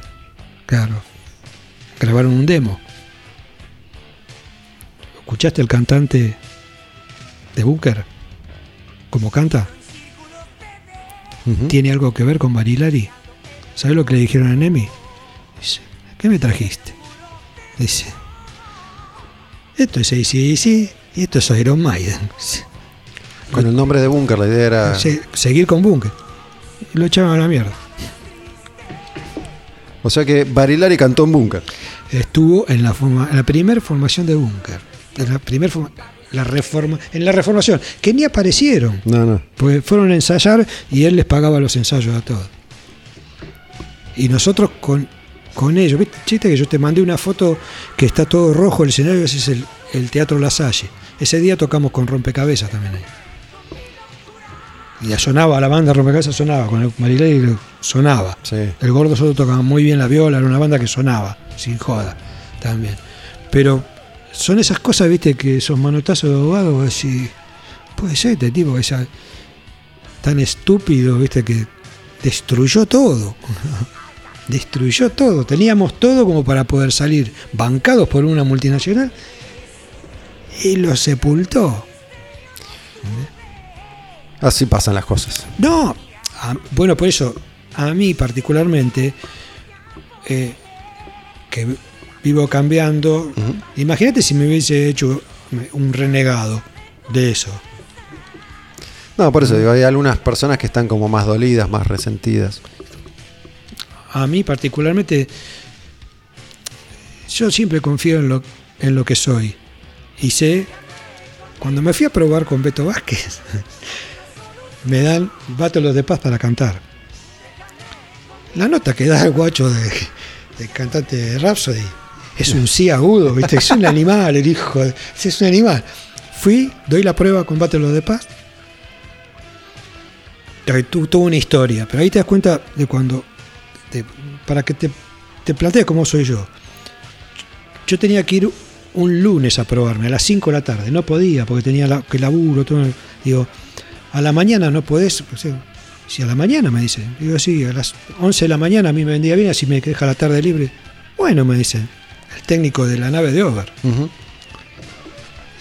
Yo me levanté el domingo, el lunes a las 2 de la mañana, me levanté. Yo tenía en casa un, un estudio chiquito armado y empecé a vocalizar. Me tomé unos mates. 3 de la mañana empecé a vocalizar. Pe, pe, pe. A las 8 de la mañana, 9 de la mañana estaba un violín. No iba a llegar tampoco, la tenía que dibujar la nota esa porque se me salían las hemorroides para afuera. ¿me? Entonces, voy, prepara todo, 11 de la mañana, empiezo a cantar. Y me miraba, ¿viste? diciendo, ¿viste? A esta hora de la mañana, usted can-". Dice, mira, está bien, pero es un poco alto para vos, me dice el tema. Le digo, digo sí. O sea, la nota más alta de él es un sí. Yo en un la te la puedo clavar. Si no sé si van a bajar de tono. Y bueno, digo, yo mido unos 63, 1,89 ni en pedo me saca, le digo. Se entró a cagar de la risa. El guía. Dice, pará, agarró la computadora y me lo puso en la. Y ahí la, la clavé mejor. Dice, no creo que lo bajen. Está bien, listo. Yo quería sacarme esa. Dice, "Se- me llama la atención que hayas venido ¿viste? a las 11 de la mañana y hayas cantado. Digo, sí, estoy despierto a las 2 de la mañana. ¿Vos te crees voy a venir a cantar? ¿Viste? Con, razón, porque yo tenía la, la garganta bien, ¿viste? Pasa, me llama Beto y dice, mira, quedó otro cantante, me dice, ¿viste? Quedó otro cantante, ¿viste? Y yo, "Está perfecto. Digo, yo estaba tocando tango, estaba acompañando cantantes de tango. Digo, tenía 48 años. Digo, que me llamen una banda de rock, yo estoy chocho, boludo. ¿Vos lo conocías a Beto? De la A- época de Nepal, por A- ejemplo. A, a Beto lo conocí eh, cuando eh, eh, cuando dejó de cantar Larry Zabala y buscaron cantante para Nepal. Me fui a probar. ¿Te probaste? Me fui a probar. Entonces, pero canté como canto yo, no, no como canta Larry. Y agarré cinco temas y los canté. Entonces, Beto me mira y me dice. esto, esto- es real. Dice, loco, la verdad que no tiene nada que ver la voz. Dice, pero a mí no me disgustó. Dice, tenés la voz bastante parecida a Robert Plant, me dice. Digo, ¿Vos te querés que yo canto como Robert Plant? Vengo acá a dar una prueba, boludo. Digo, nos cagamos de la risa, ¿viste? Y, y quedó, pasó. Y me, llamó para, lo, para el proyecto de él, en fin. Ahí me fui a probar acá. Después de un año y medio, dos, ¿viste? Y me llama Beto y dice, mira, quedamos con este cantante, ¿viste? Si querés, para coros, todo, mientras estemos acá, no hay problema. Eran ocho integrantes en eso que Digo, mira, si es para cantar rock and roll, está todo bien. Yo volver ahora, ¿viste? ¿Ese, ese Me- heavy más, más épico te gustaba? ¿Te gusta sí, a vos? Sí, sí, me, me gusta mucho más. Y además, para mí la, la, la banda que sonó en el Luna Par era la banda. O sea, yo siempre me consideré, no sé si te gusta el fútbol o no, ¿viste? Yo siempre me consideré este, como Merlo, ¿viste? Estar en un equipo con el, con el Beto Alonso, JJ, ¿viste? pero él corría, él corría toda El- la cancha, el ¿viste? Y no pasaba nada, claro. yo te la peleo. Yo los teclados con Beto, pasaron dos tecladistas. Digo, Beto, yo no toco teclado, no tocaba teclado. Digo, Beto, dejate echar la pelota. Digo, cada vez que viene uno, cada vez que viene uno, viste, digo, me compro un teclado y empiezo a tocar los teclados. Y agarré, compré un teclado, empecé a tocar los teclados y pusimos sample, los quilombos que había. Eran unos moños algunos, ¿viste? Y el batero tocaba con clock, ¿viste? Y al año ya estaba tocando todo. Hacía. Sacamos los, los samples, todo, y a la lona. Y la banda, o sea, siempre fui un, un- un tipo que me gusta y siempre me gustó el proyecto, siempre creí en el proyecto de Beto. Ahora, lo que, lo que él está armando ahora es otra historia. Para mí me gustaba más lo más, lo más épico me gusta más. O sea, esos, hay cosas que están son más, más copadas para mí. Víctor, para, para cerrar, vamos, si te parece, escuchar una canción de, de Ivo. Se termina Bunker y algunos de ustedes arman Ivo. Claro, el, el Ivo bajista. con Y, B corta O. eh, Y me he cortado. El, el bajista, el baterista y yo. O sea, y buscamos un guitarrista. Porque yo hacía segunda viola. Pero como pasé a cantar, entonces, viste, armamos como, como cuarteto. Y en la letra de No me bajo el pantalón, Que eh, después la, la ponemos para cerrar la charla. está, está todo. Toda esta historia resumida. ahí se resume toda la historia de, de Bunker. O sea, o sea, las tradiciones, ¿viste? O sea, toda, toda la letra de eso. Es, es un sonido más jarroquero que. Es más jarroquero, más, más, más, más me- duro. Menos, menos rock pesado que Bunker. Menos, menos. O sea, suena batalla pesada, pero el otro tema canta ya es más banjaleniano. Estábamos más con otra, con algo más, un poco más abierto. Bueno, seguimos contando la historia de, de la música en Argentina. Muchas de estas historias, seguramente la mayoría de los que escuchan hoy un contenido como este no, no las conocen, no las conocían. El caso de Bunker, por lo que habrán escuchado, es, es bastante especial y particular porque nunca se reeditó, no salió en CD, nunca, ¿no? No, no, eh, No está en Spotify, solo están en YouTube, ahí para, para hay fácil acceso, están en YouTube los discos. Sí, no, no sé si eh, por qué no lo sacaron en CD, pero este, porque por ahí no, no les interesó tener ocupado una plaza de, de rock pesado. ¿entendés? EMI no existe más. Sí. Eh, alguien debe tener esos, esos derechos. Sí, Yo sé que ah, eh, eh, eh, todo el, el paquete de EMI lo, lo dividieron en dos y sé que lo tienen dos, dos, dos sellos. No sé si hoy, hoy quedan Warner, Sony, Universal. Son las únicas, Universal es uno seguro, entonces puede ser Warner o- y las únicas y multinacionales Universal. que quedaron son esas que son. la- digo, el, el negocio de la música se reconfiguró mil veces y se, se achicó. Y estos sellos absorbieron todos los demás. Y dentro de estos tres están los 7000 sellos que, Claro. que había antes. El, eh, Atlantic sigue, sigue Atlantic. Warner.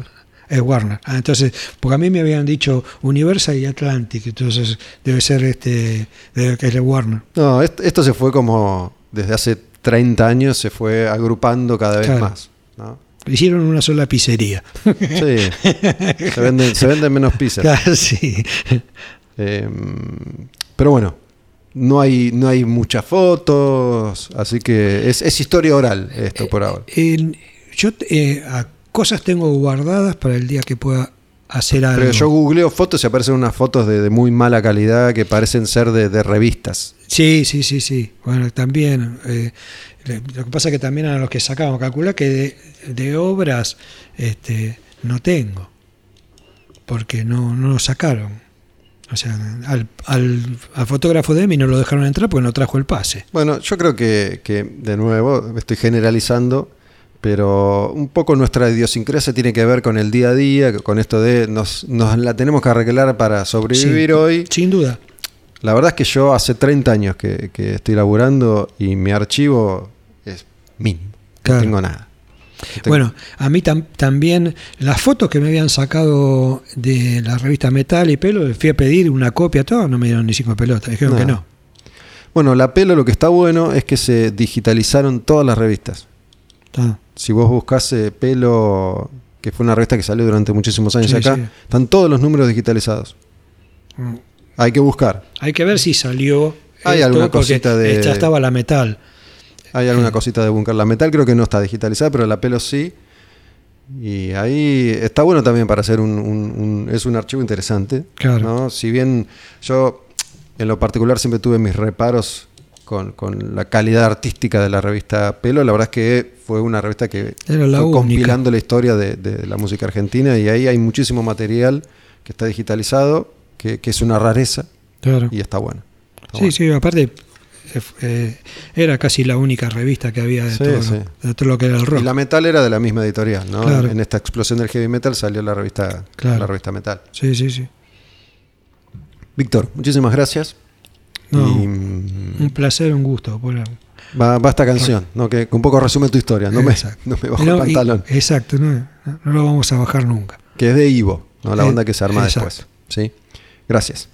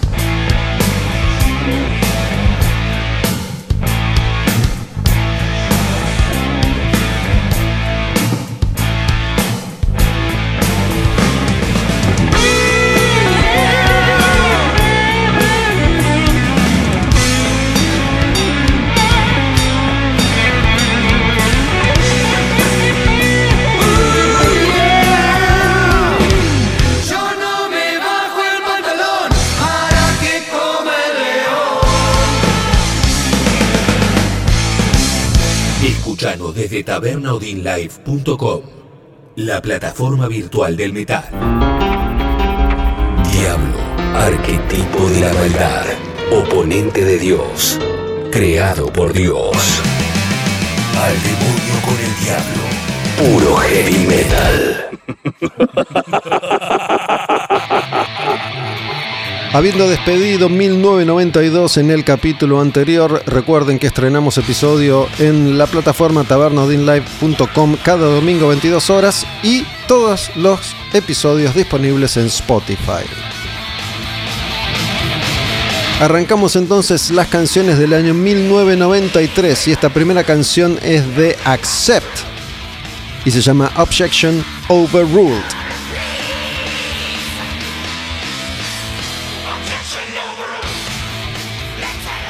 La cosa es así. En los 80 aparece una banda de Alemania que no era Scorpions y con la canción Balls to the Wall la pegan en el mundo entero. Se convierten en uno de los principales grupos de la escena de heavy metal internacional. Graban algunos discos pero empiezan lentamente a perder popularidad. No mucho, pero lo suficiente como para generar un ecosistema que empieza a flaquear. Se pelean entre ellos se va el cantante histórico Udo Dirk Schneider, llaman a un cantante americano, graban un disco, It the Hit, y la banda fracasa estrepitosamente y se termina durante un breve lapso de tiempo, hasta que en el año 1993, con Udo Dirk Schneider, vuelve Accept a su mejor sonido, que es este. El primer disco de ese regreso es este que se llama Objection Overruled, como esta canción que además tiene esta otra canción que es magitera. Mira, se llama I Don't Wanna Be Like You. Ese sonido, ese riff característico de Accept. Esta es la típica canción medio tiempo de Accept. I Don't Wanna Be Like You. Es cierto, regresan en el 93. El mundo no estaba en las mejores condiciones como para recibir a un grupo alemán de heavy metal clásico. Pero el disco es muy bueno es un regreso triunfal.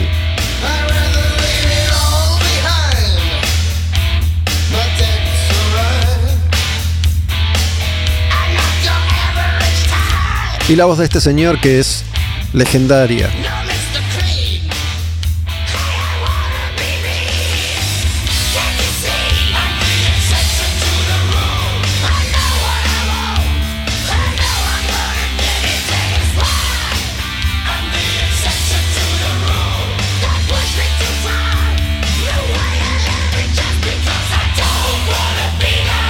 Esta es la típica canción de Accept que podría haber estado en cualquier disco clásico de los 80, en Balls to the Wall o en Metal Heart o en Russian Roulette, incluso también en Restless and Wild.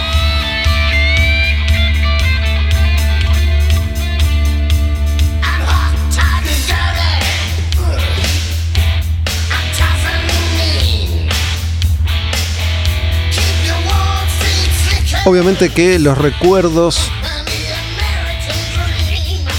batidos en mi cerebro me traicionan, me confunden.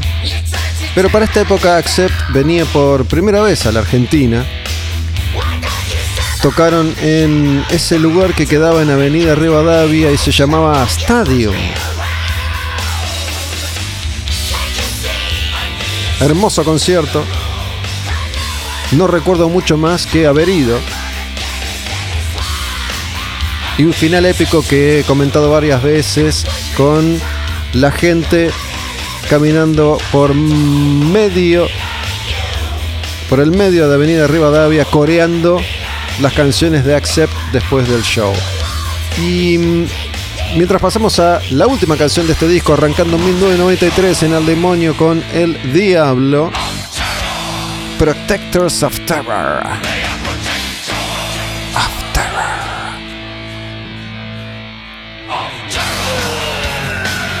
Otro temazo de Accept. Este es el mejor Accept. La banda volvía con Udo y volvía con toda. Hubo otra visita en cemento. Genial también.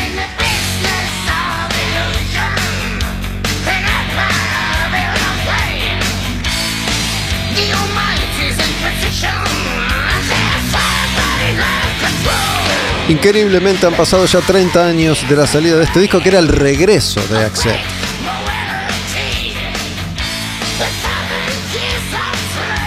Banda que hasta el día de hoy continúa en actividad con un único integrante original que es el guitarrista Walt Hoffman, después de haber regresado nuevamente con otro cantante, Mark Tornillo. Grabando lindos discos, lo que pasa es que, ¿qué quieren que les diga? Mi corazón está con Udo.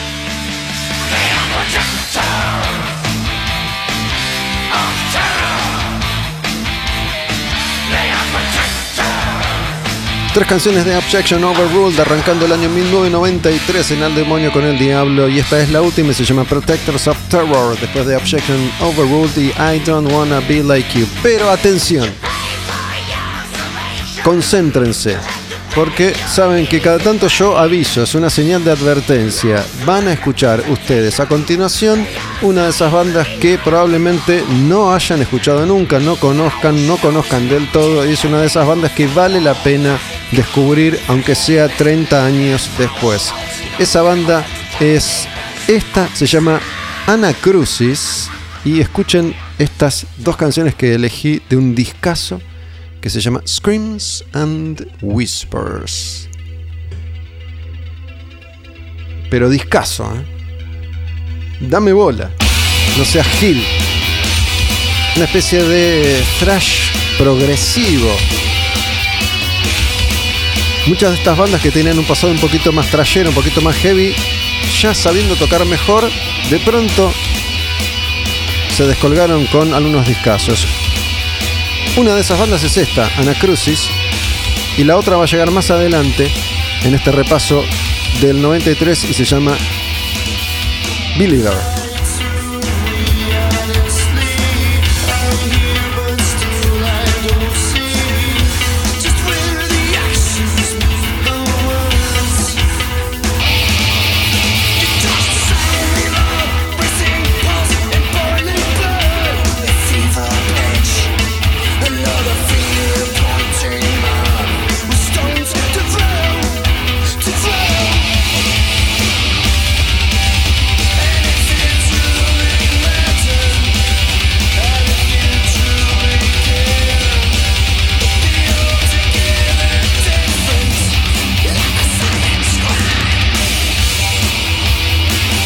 Esta canción se llama Sound the Alarm.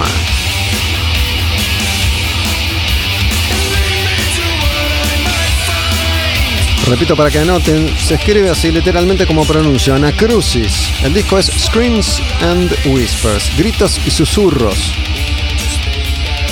Y atención porque este 1993, igual que todos los años que venimos repasando, es un año formidable y ya en el comienzo con las primeras canciones nos empezamos a dar cuenta que estaban pintando, además de regresos clásicos como el de Accept, un montón de cosas nuevas que iban a revolucionar el mundo conocido y desconocido del metal pesado.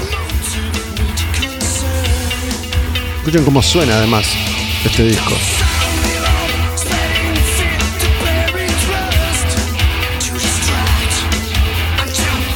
Porque es heavy, bien arreglado y melódico a la vez.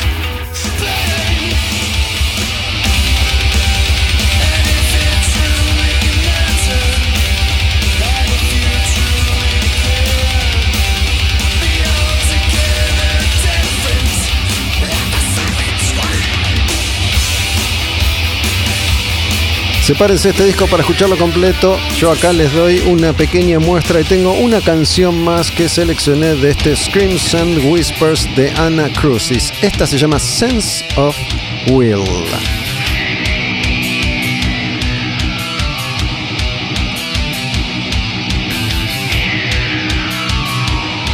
Estos son discazos que pasaron sin pena ni gloria.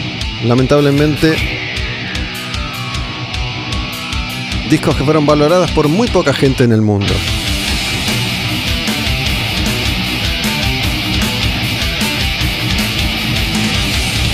Y repito, perdón si soy redundante, pero tengo que decirlo. Imagínense esto en el universo de Pantera. De Alice in Chains. De Prong. de Helmet, de White Zombie, que era lo que dominaba la escena pesada. Obviamente estaba Metallica, estaba Megadeth.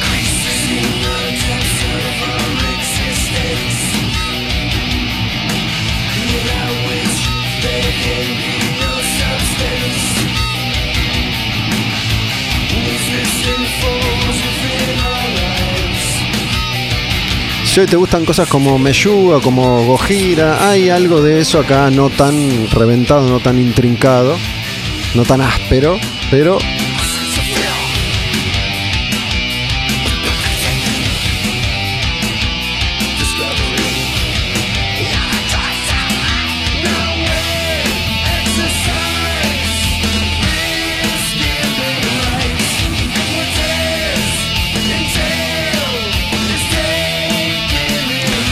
Si te interesa especialmente información sobre esta banda, me escribís, podés mandarme un DM a mi cuenta en Instagram, que es Olmedo Bus. No olviden las cuentas de la taberna, Taberna Odín, Taberna Odín Live. La taberna tiene una plataforma que es tabernaodinlive.com, tiene un canal de YouTube que es Taberna. Ahí, por ejemplo, podés repasar algunos de los eventos que grabamos en estos años. Aquí mismo en la taberna, por ejemplo, el otro día estuve recordando la charla con el Tano Marchielo, ex Alma Fuerte, una charla acá muy, muy profunda, muy comprometida, en la que él abrió su corazón y contó unas cuantas cuestiones que tienen que ver con su vida personal. También hemos grabado especiales con Nico Berciartuga, con Avernal, con Flema, con Sergio Che. Así que aprovechen ese canal de YouTube y disfruten de ese material. Pero ahora vamos a escuchar una banda completamente distinta a esta, pero que también en ese entonces estaba tirando unas magias. Toma.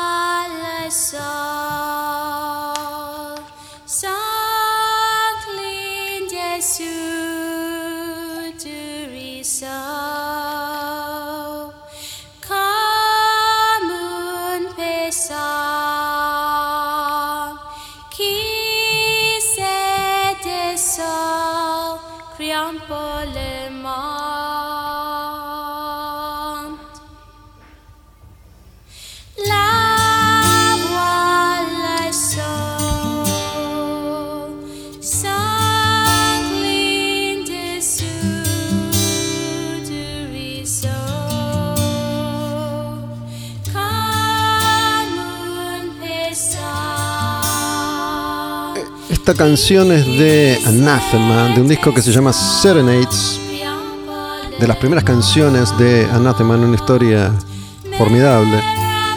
Y canciones como esta empezaban a darle un marco diferente a la música pesada. Si bien habían existido algunos otros grupos que habían tenido ciertas experiencias con las voces femeninas, como Celtic Frost, por ejemplo, acá de lleno se empiezan a escuchar a estas cantantes invitadas, no son parte de la banda, sino que son voces invitadas. Pero esto iba a abrir un montón de cabezas y a raíz de esto después el panorama se iba a ampliar todavía mucho, mucho más. Recuerden que acá todavía no existía Nightwish, no existía ninguna de esas bandas aún. Faltaba un tiempo para The Gathering con Anneke, Theater of Tragedy, Third and the Mortal. La experimentación dominaba esta época también. Y Anathema que venía de una raíz más death metal crudo, puro y crudo, empezaba de a poco a dar señales de eso en lo que se iba a convertir un tiempo más tarde, dejando de lado por completo la parte áspera y pesada. Esta otra canción de Anathema se llama Sleepless es uno de los clásicos de la primera etapa de la banda que entonces junto a um, My Dying Bride y Paradise Lost le estaban dando esta identidad al under inglés.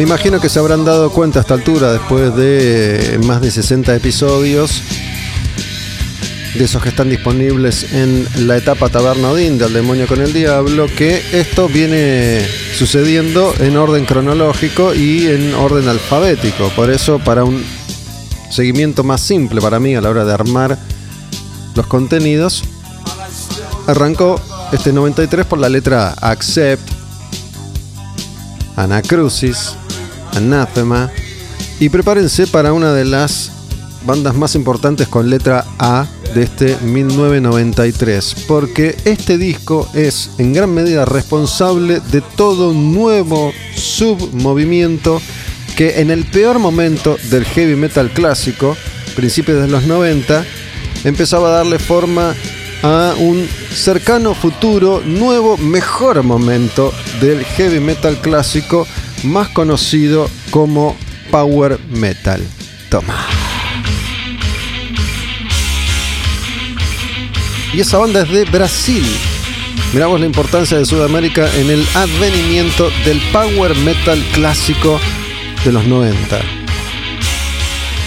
Antes que se consagraran Strato y Blind Guardian, antes que aparecieran Rhapsody y Sonata, Angra desde Brasil editaba su primer disco, que es este, se llama Angel's Cry, y este clásico Carry On. André Matos en la voz. Ese que venía de Viper y de pronto Angra. Carry On clásico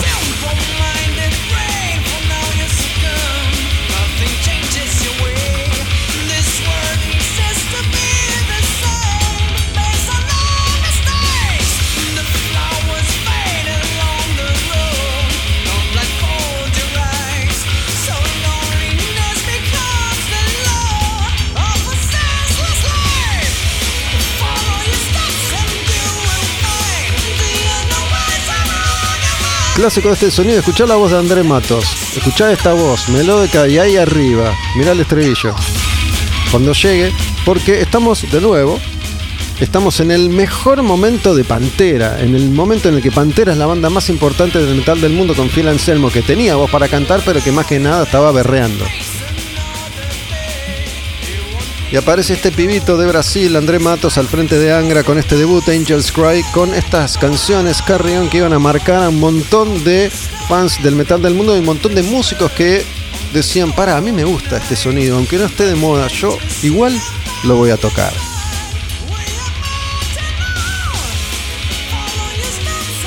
Esta es Carrión, que es una de las canciones más clásicas, pero hay otras canciones que no van al palo todo el tiempo. Y esta es una de mis favoritas de ese Angel's Cry debut de Angra año 1993. Se llama Time. Si van un par de episodios hacia atrás, se van a cruzar con la entrevista que le hice a Beto Vázquez, de Beto Vázquez Infinity. Y. que canta este pibe. Cantaba. Lamentablemente, André is dead.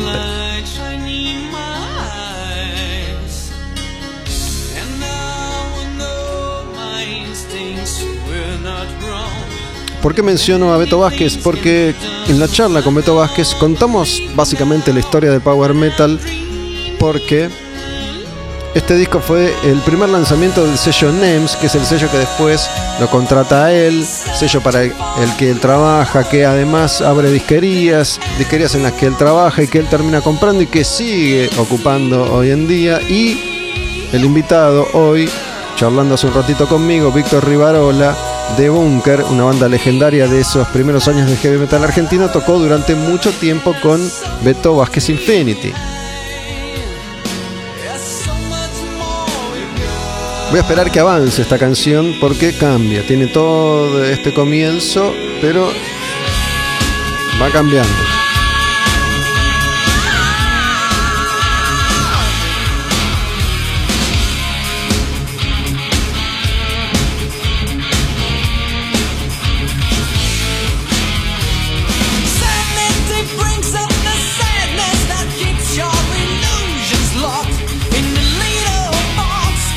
Y hay una canción de Angra que es una versión que es muy especial para mí, lo he contado una y mil veces, de hecho lo comentamos también en esa charla con Beto Vázquez, porque es un cover, es un cover que André Matos en sus varias visitas a Tiempos Violentos, ese programa que yo hice durante mucho tiempo en Rock and Pop, un programa de heavy metal, cantó en vivo con una melódica ahí en el estudio con los micrófonos de la radio y la clavó al ángulo. Esa canción es de Kate Bush y se llama Wuthering Heights. Escucha lo que es meter estas voces de una mujer talentosísima como Kate Bush.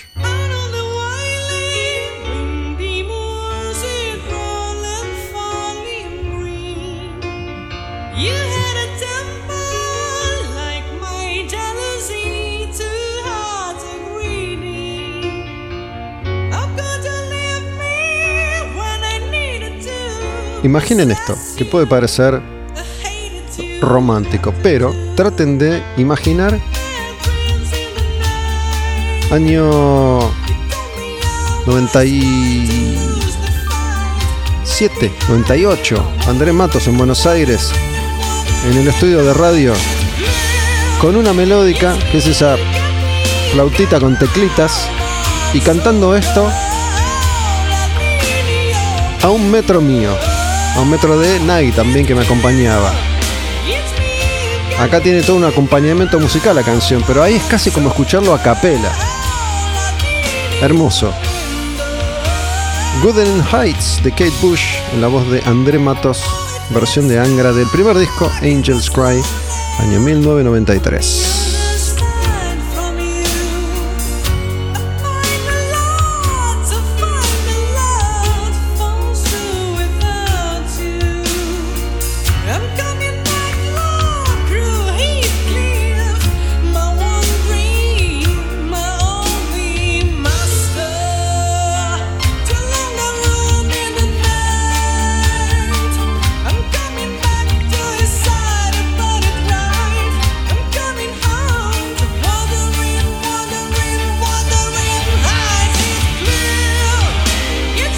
Cumbres borrascosas, Wooden Heights. Y además yo tenía presente la voz de Kate Bush, que fue una artista muy muy popular en la década del 70 cuando graba todas estas canciones y yo era un niño que disfrutaba descubriendo música y me conocía canciones como esta, como Babushka, como las canciones populares de Kate Bush en aquel entonces. Escuchen ya que están también a Kate Bush, si no la conocen. Pasamos de Angra a esta otra banda que se llama Annihilator.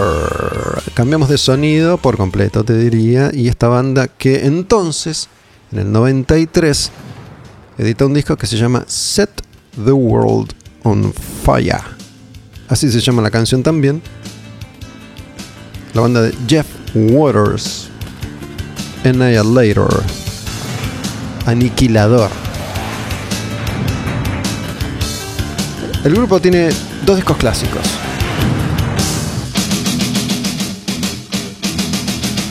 Pero si hay un tercero, para mí es este. Los dos discos clásicos son los dos primeros. Alison Hell y Never Neverland. Pero esta es la marca registrada de los riffs de Jeff Water. Esto.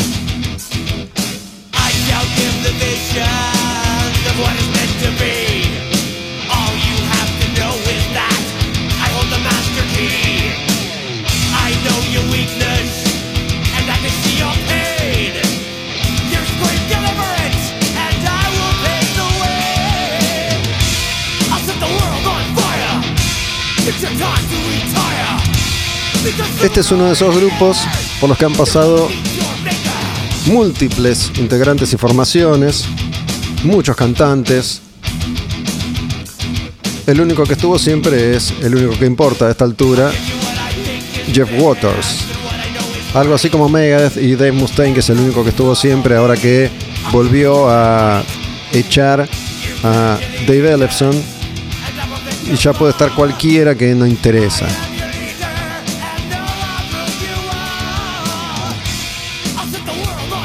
Esta canción es la que le da nombre al disco, se llama Set the World on Fire. Vamos con una más de Annihilator de este disco y se llama Phoenix Rising. Arrancando con las primeras bandas, los primeros discos, las primeras canciones. Lo mejor del metal modelo 1993.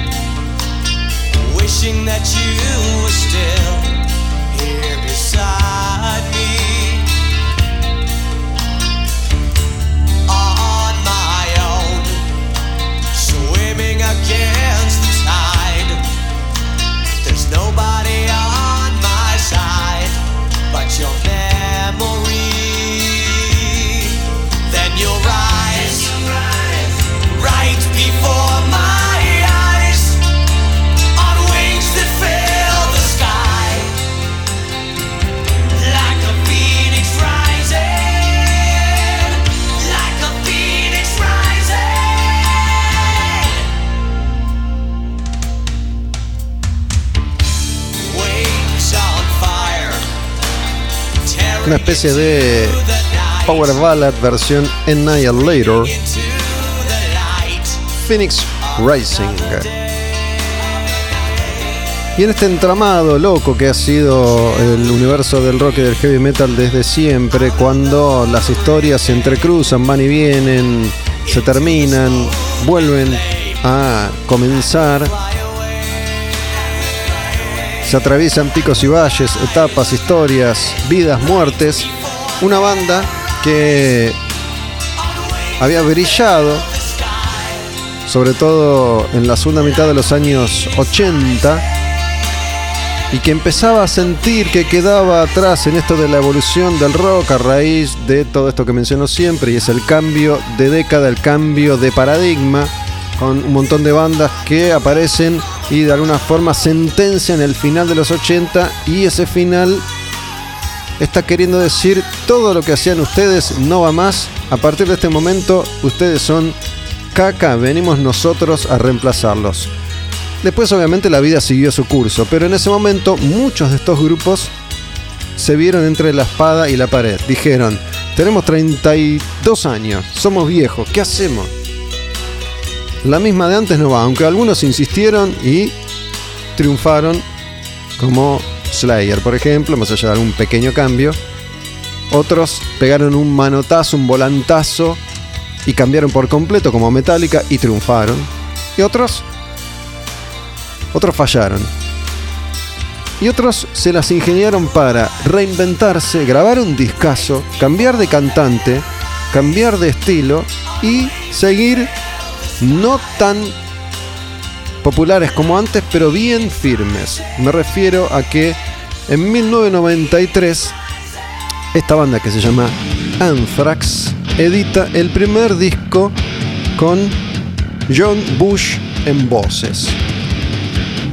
John Bush venía de Armored Saint, habían echado a Joey Belladonna, el cantante clásico, y dijeron, chicos, el heavy thrash metal no va más, hay que ir a lo moderno.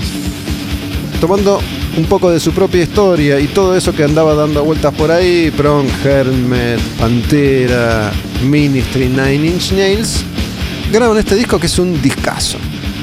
Se llama Sound of the White Mice. Y esta canción, Room for One More.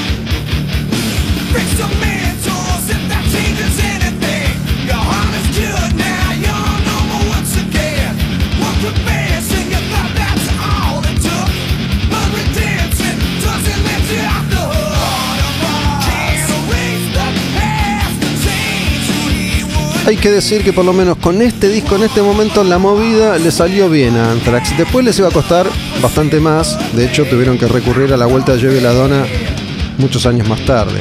Pero esta etapa la recordamos con muchísimo cariño y este disco para mí es el mejor disco con John Bush.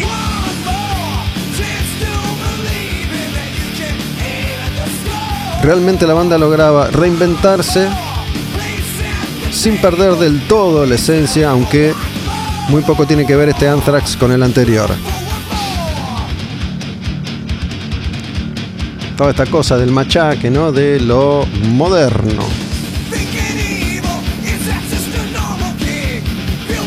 Lo que pasa es que John Bush tiene una voz espectacular.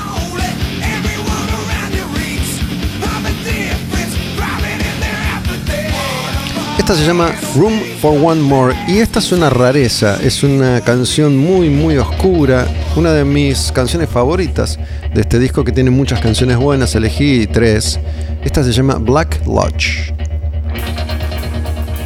Es medio Planet Caravan de Sabbath. Bien dark. Me gusta, escúchala, mira. Anthrax.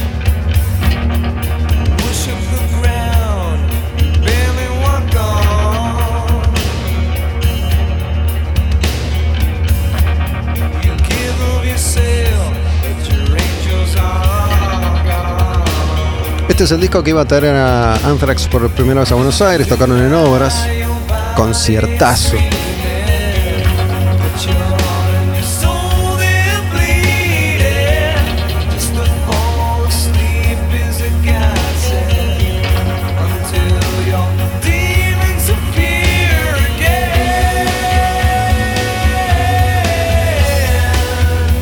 Estamos arrancando con eh, este repaso por el año 1993. Recorriendo canción a canción la década del 90 y todos esos discos que hacen a la historia de este género de música que tanto nos gusta y nos apasiona, que se llama heavy metal. Y me guardé esta última canción, que es la canción más hitera de este disco, que es la canción más clásica de esta etapa de Anthrax con Joy, sin Joy Veladona, con John Bush. Con esta canción vamos a cerrar un nuevo capítulo, un nuevo episodio de Al Demonio con el Diablo, que se estrena domingos 22 horas en la plataforma Taberna Odin Live, que es la plataforma de esta taberna, que es una taberna, como su nombre lo indica. Es un eh, lugar al que vienen rockeros y rockeras, metaleros y metaleras, que viene gente a tomar cerveza y a comer algo en el corazón de Palermo, a una plaza de plaza, a una cuadra de Plaza Serrano, en Honduras y Tames, en una esquina. Y bueno, la gran diferencia entre esta taberna y todas las otras que hay aquí alrededor es que acá venís a escuchar heavy metal. Acá escuchás rock, punk y eso que difícilmente encuentres en otro espacio de estas características. Grabo cada semana con el chino. Un saludo a Iván, que es el dueño de la taberna. Hoy estuve charlando con Víctor Rivarola de Bunker. Nunca antes, en 30 años de laburo, había hablado con un integrante de Bunker, así que finalmente pude darme ese gusto. Espero que hayan disfrutado esa charla en la que te seguimos contando cómo era la historia de la música pesada argentina en la década del 80. En el próximo episodio seguiremos con las canciones de 1993 y veremos quién está de invitado o de invitada.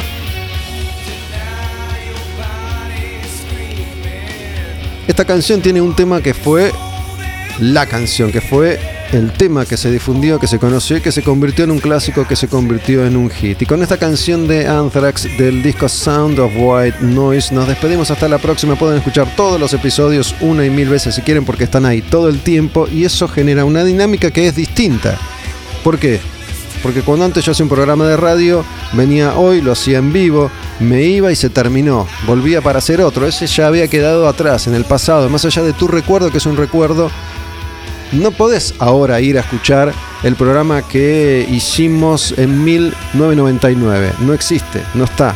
En cambio, estos los podés escuchar todas las veces que quieras, cuando quieras. Y eso tiene un sabor distinto y diferente. Más allá de que a veces me dicen, estoy escuchando el episodio 12, qué bueno que está. ¿Cuál era esa canción? Sí, hermano, lo grabé hace dos años.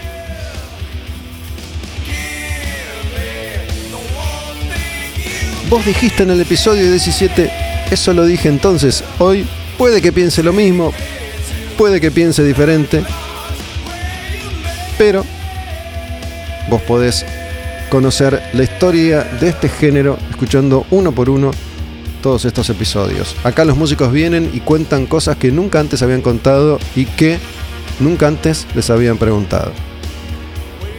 Va la última, se llama Only.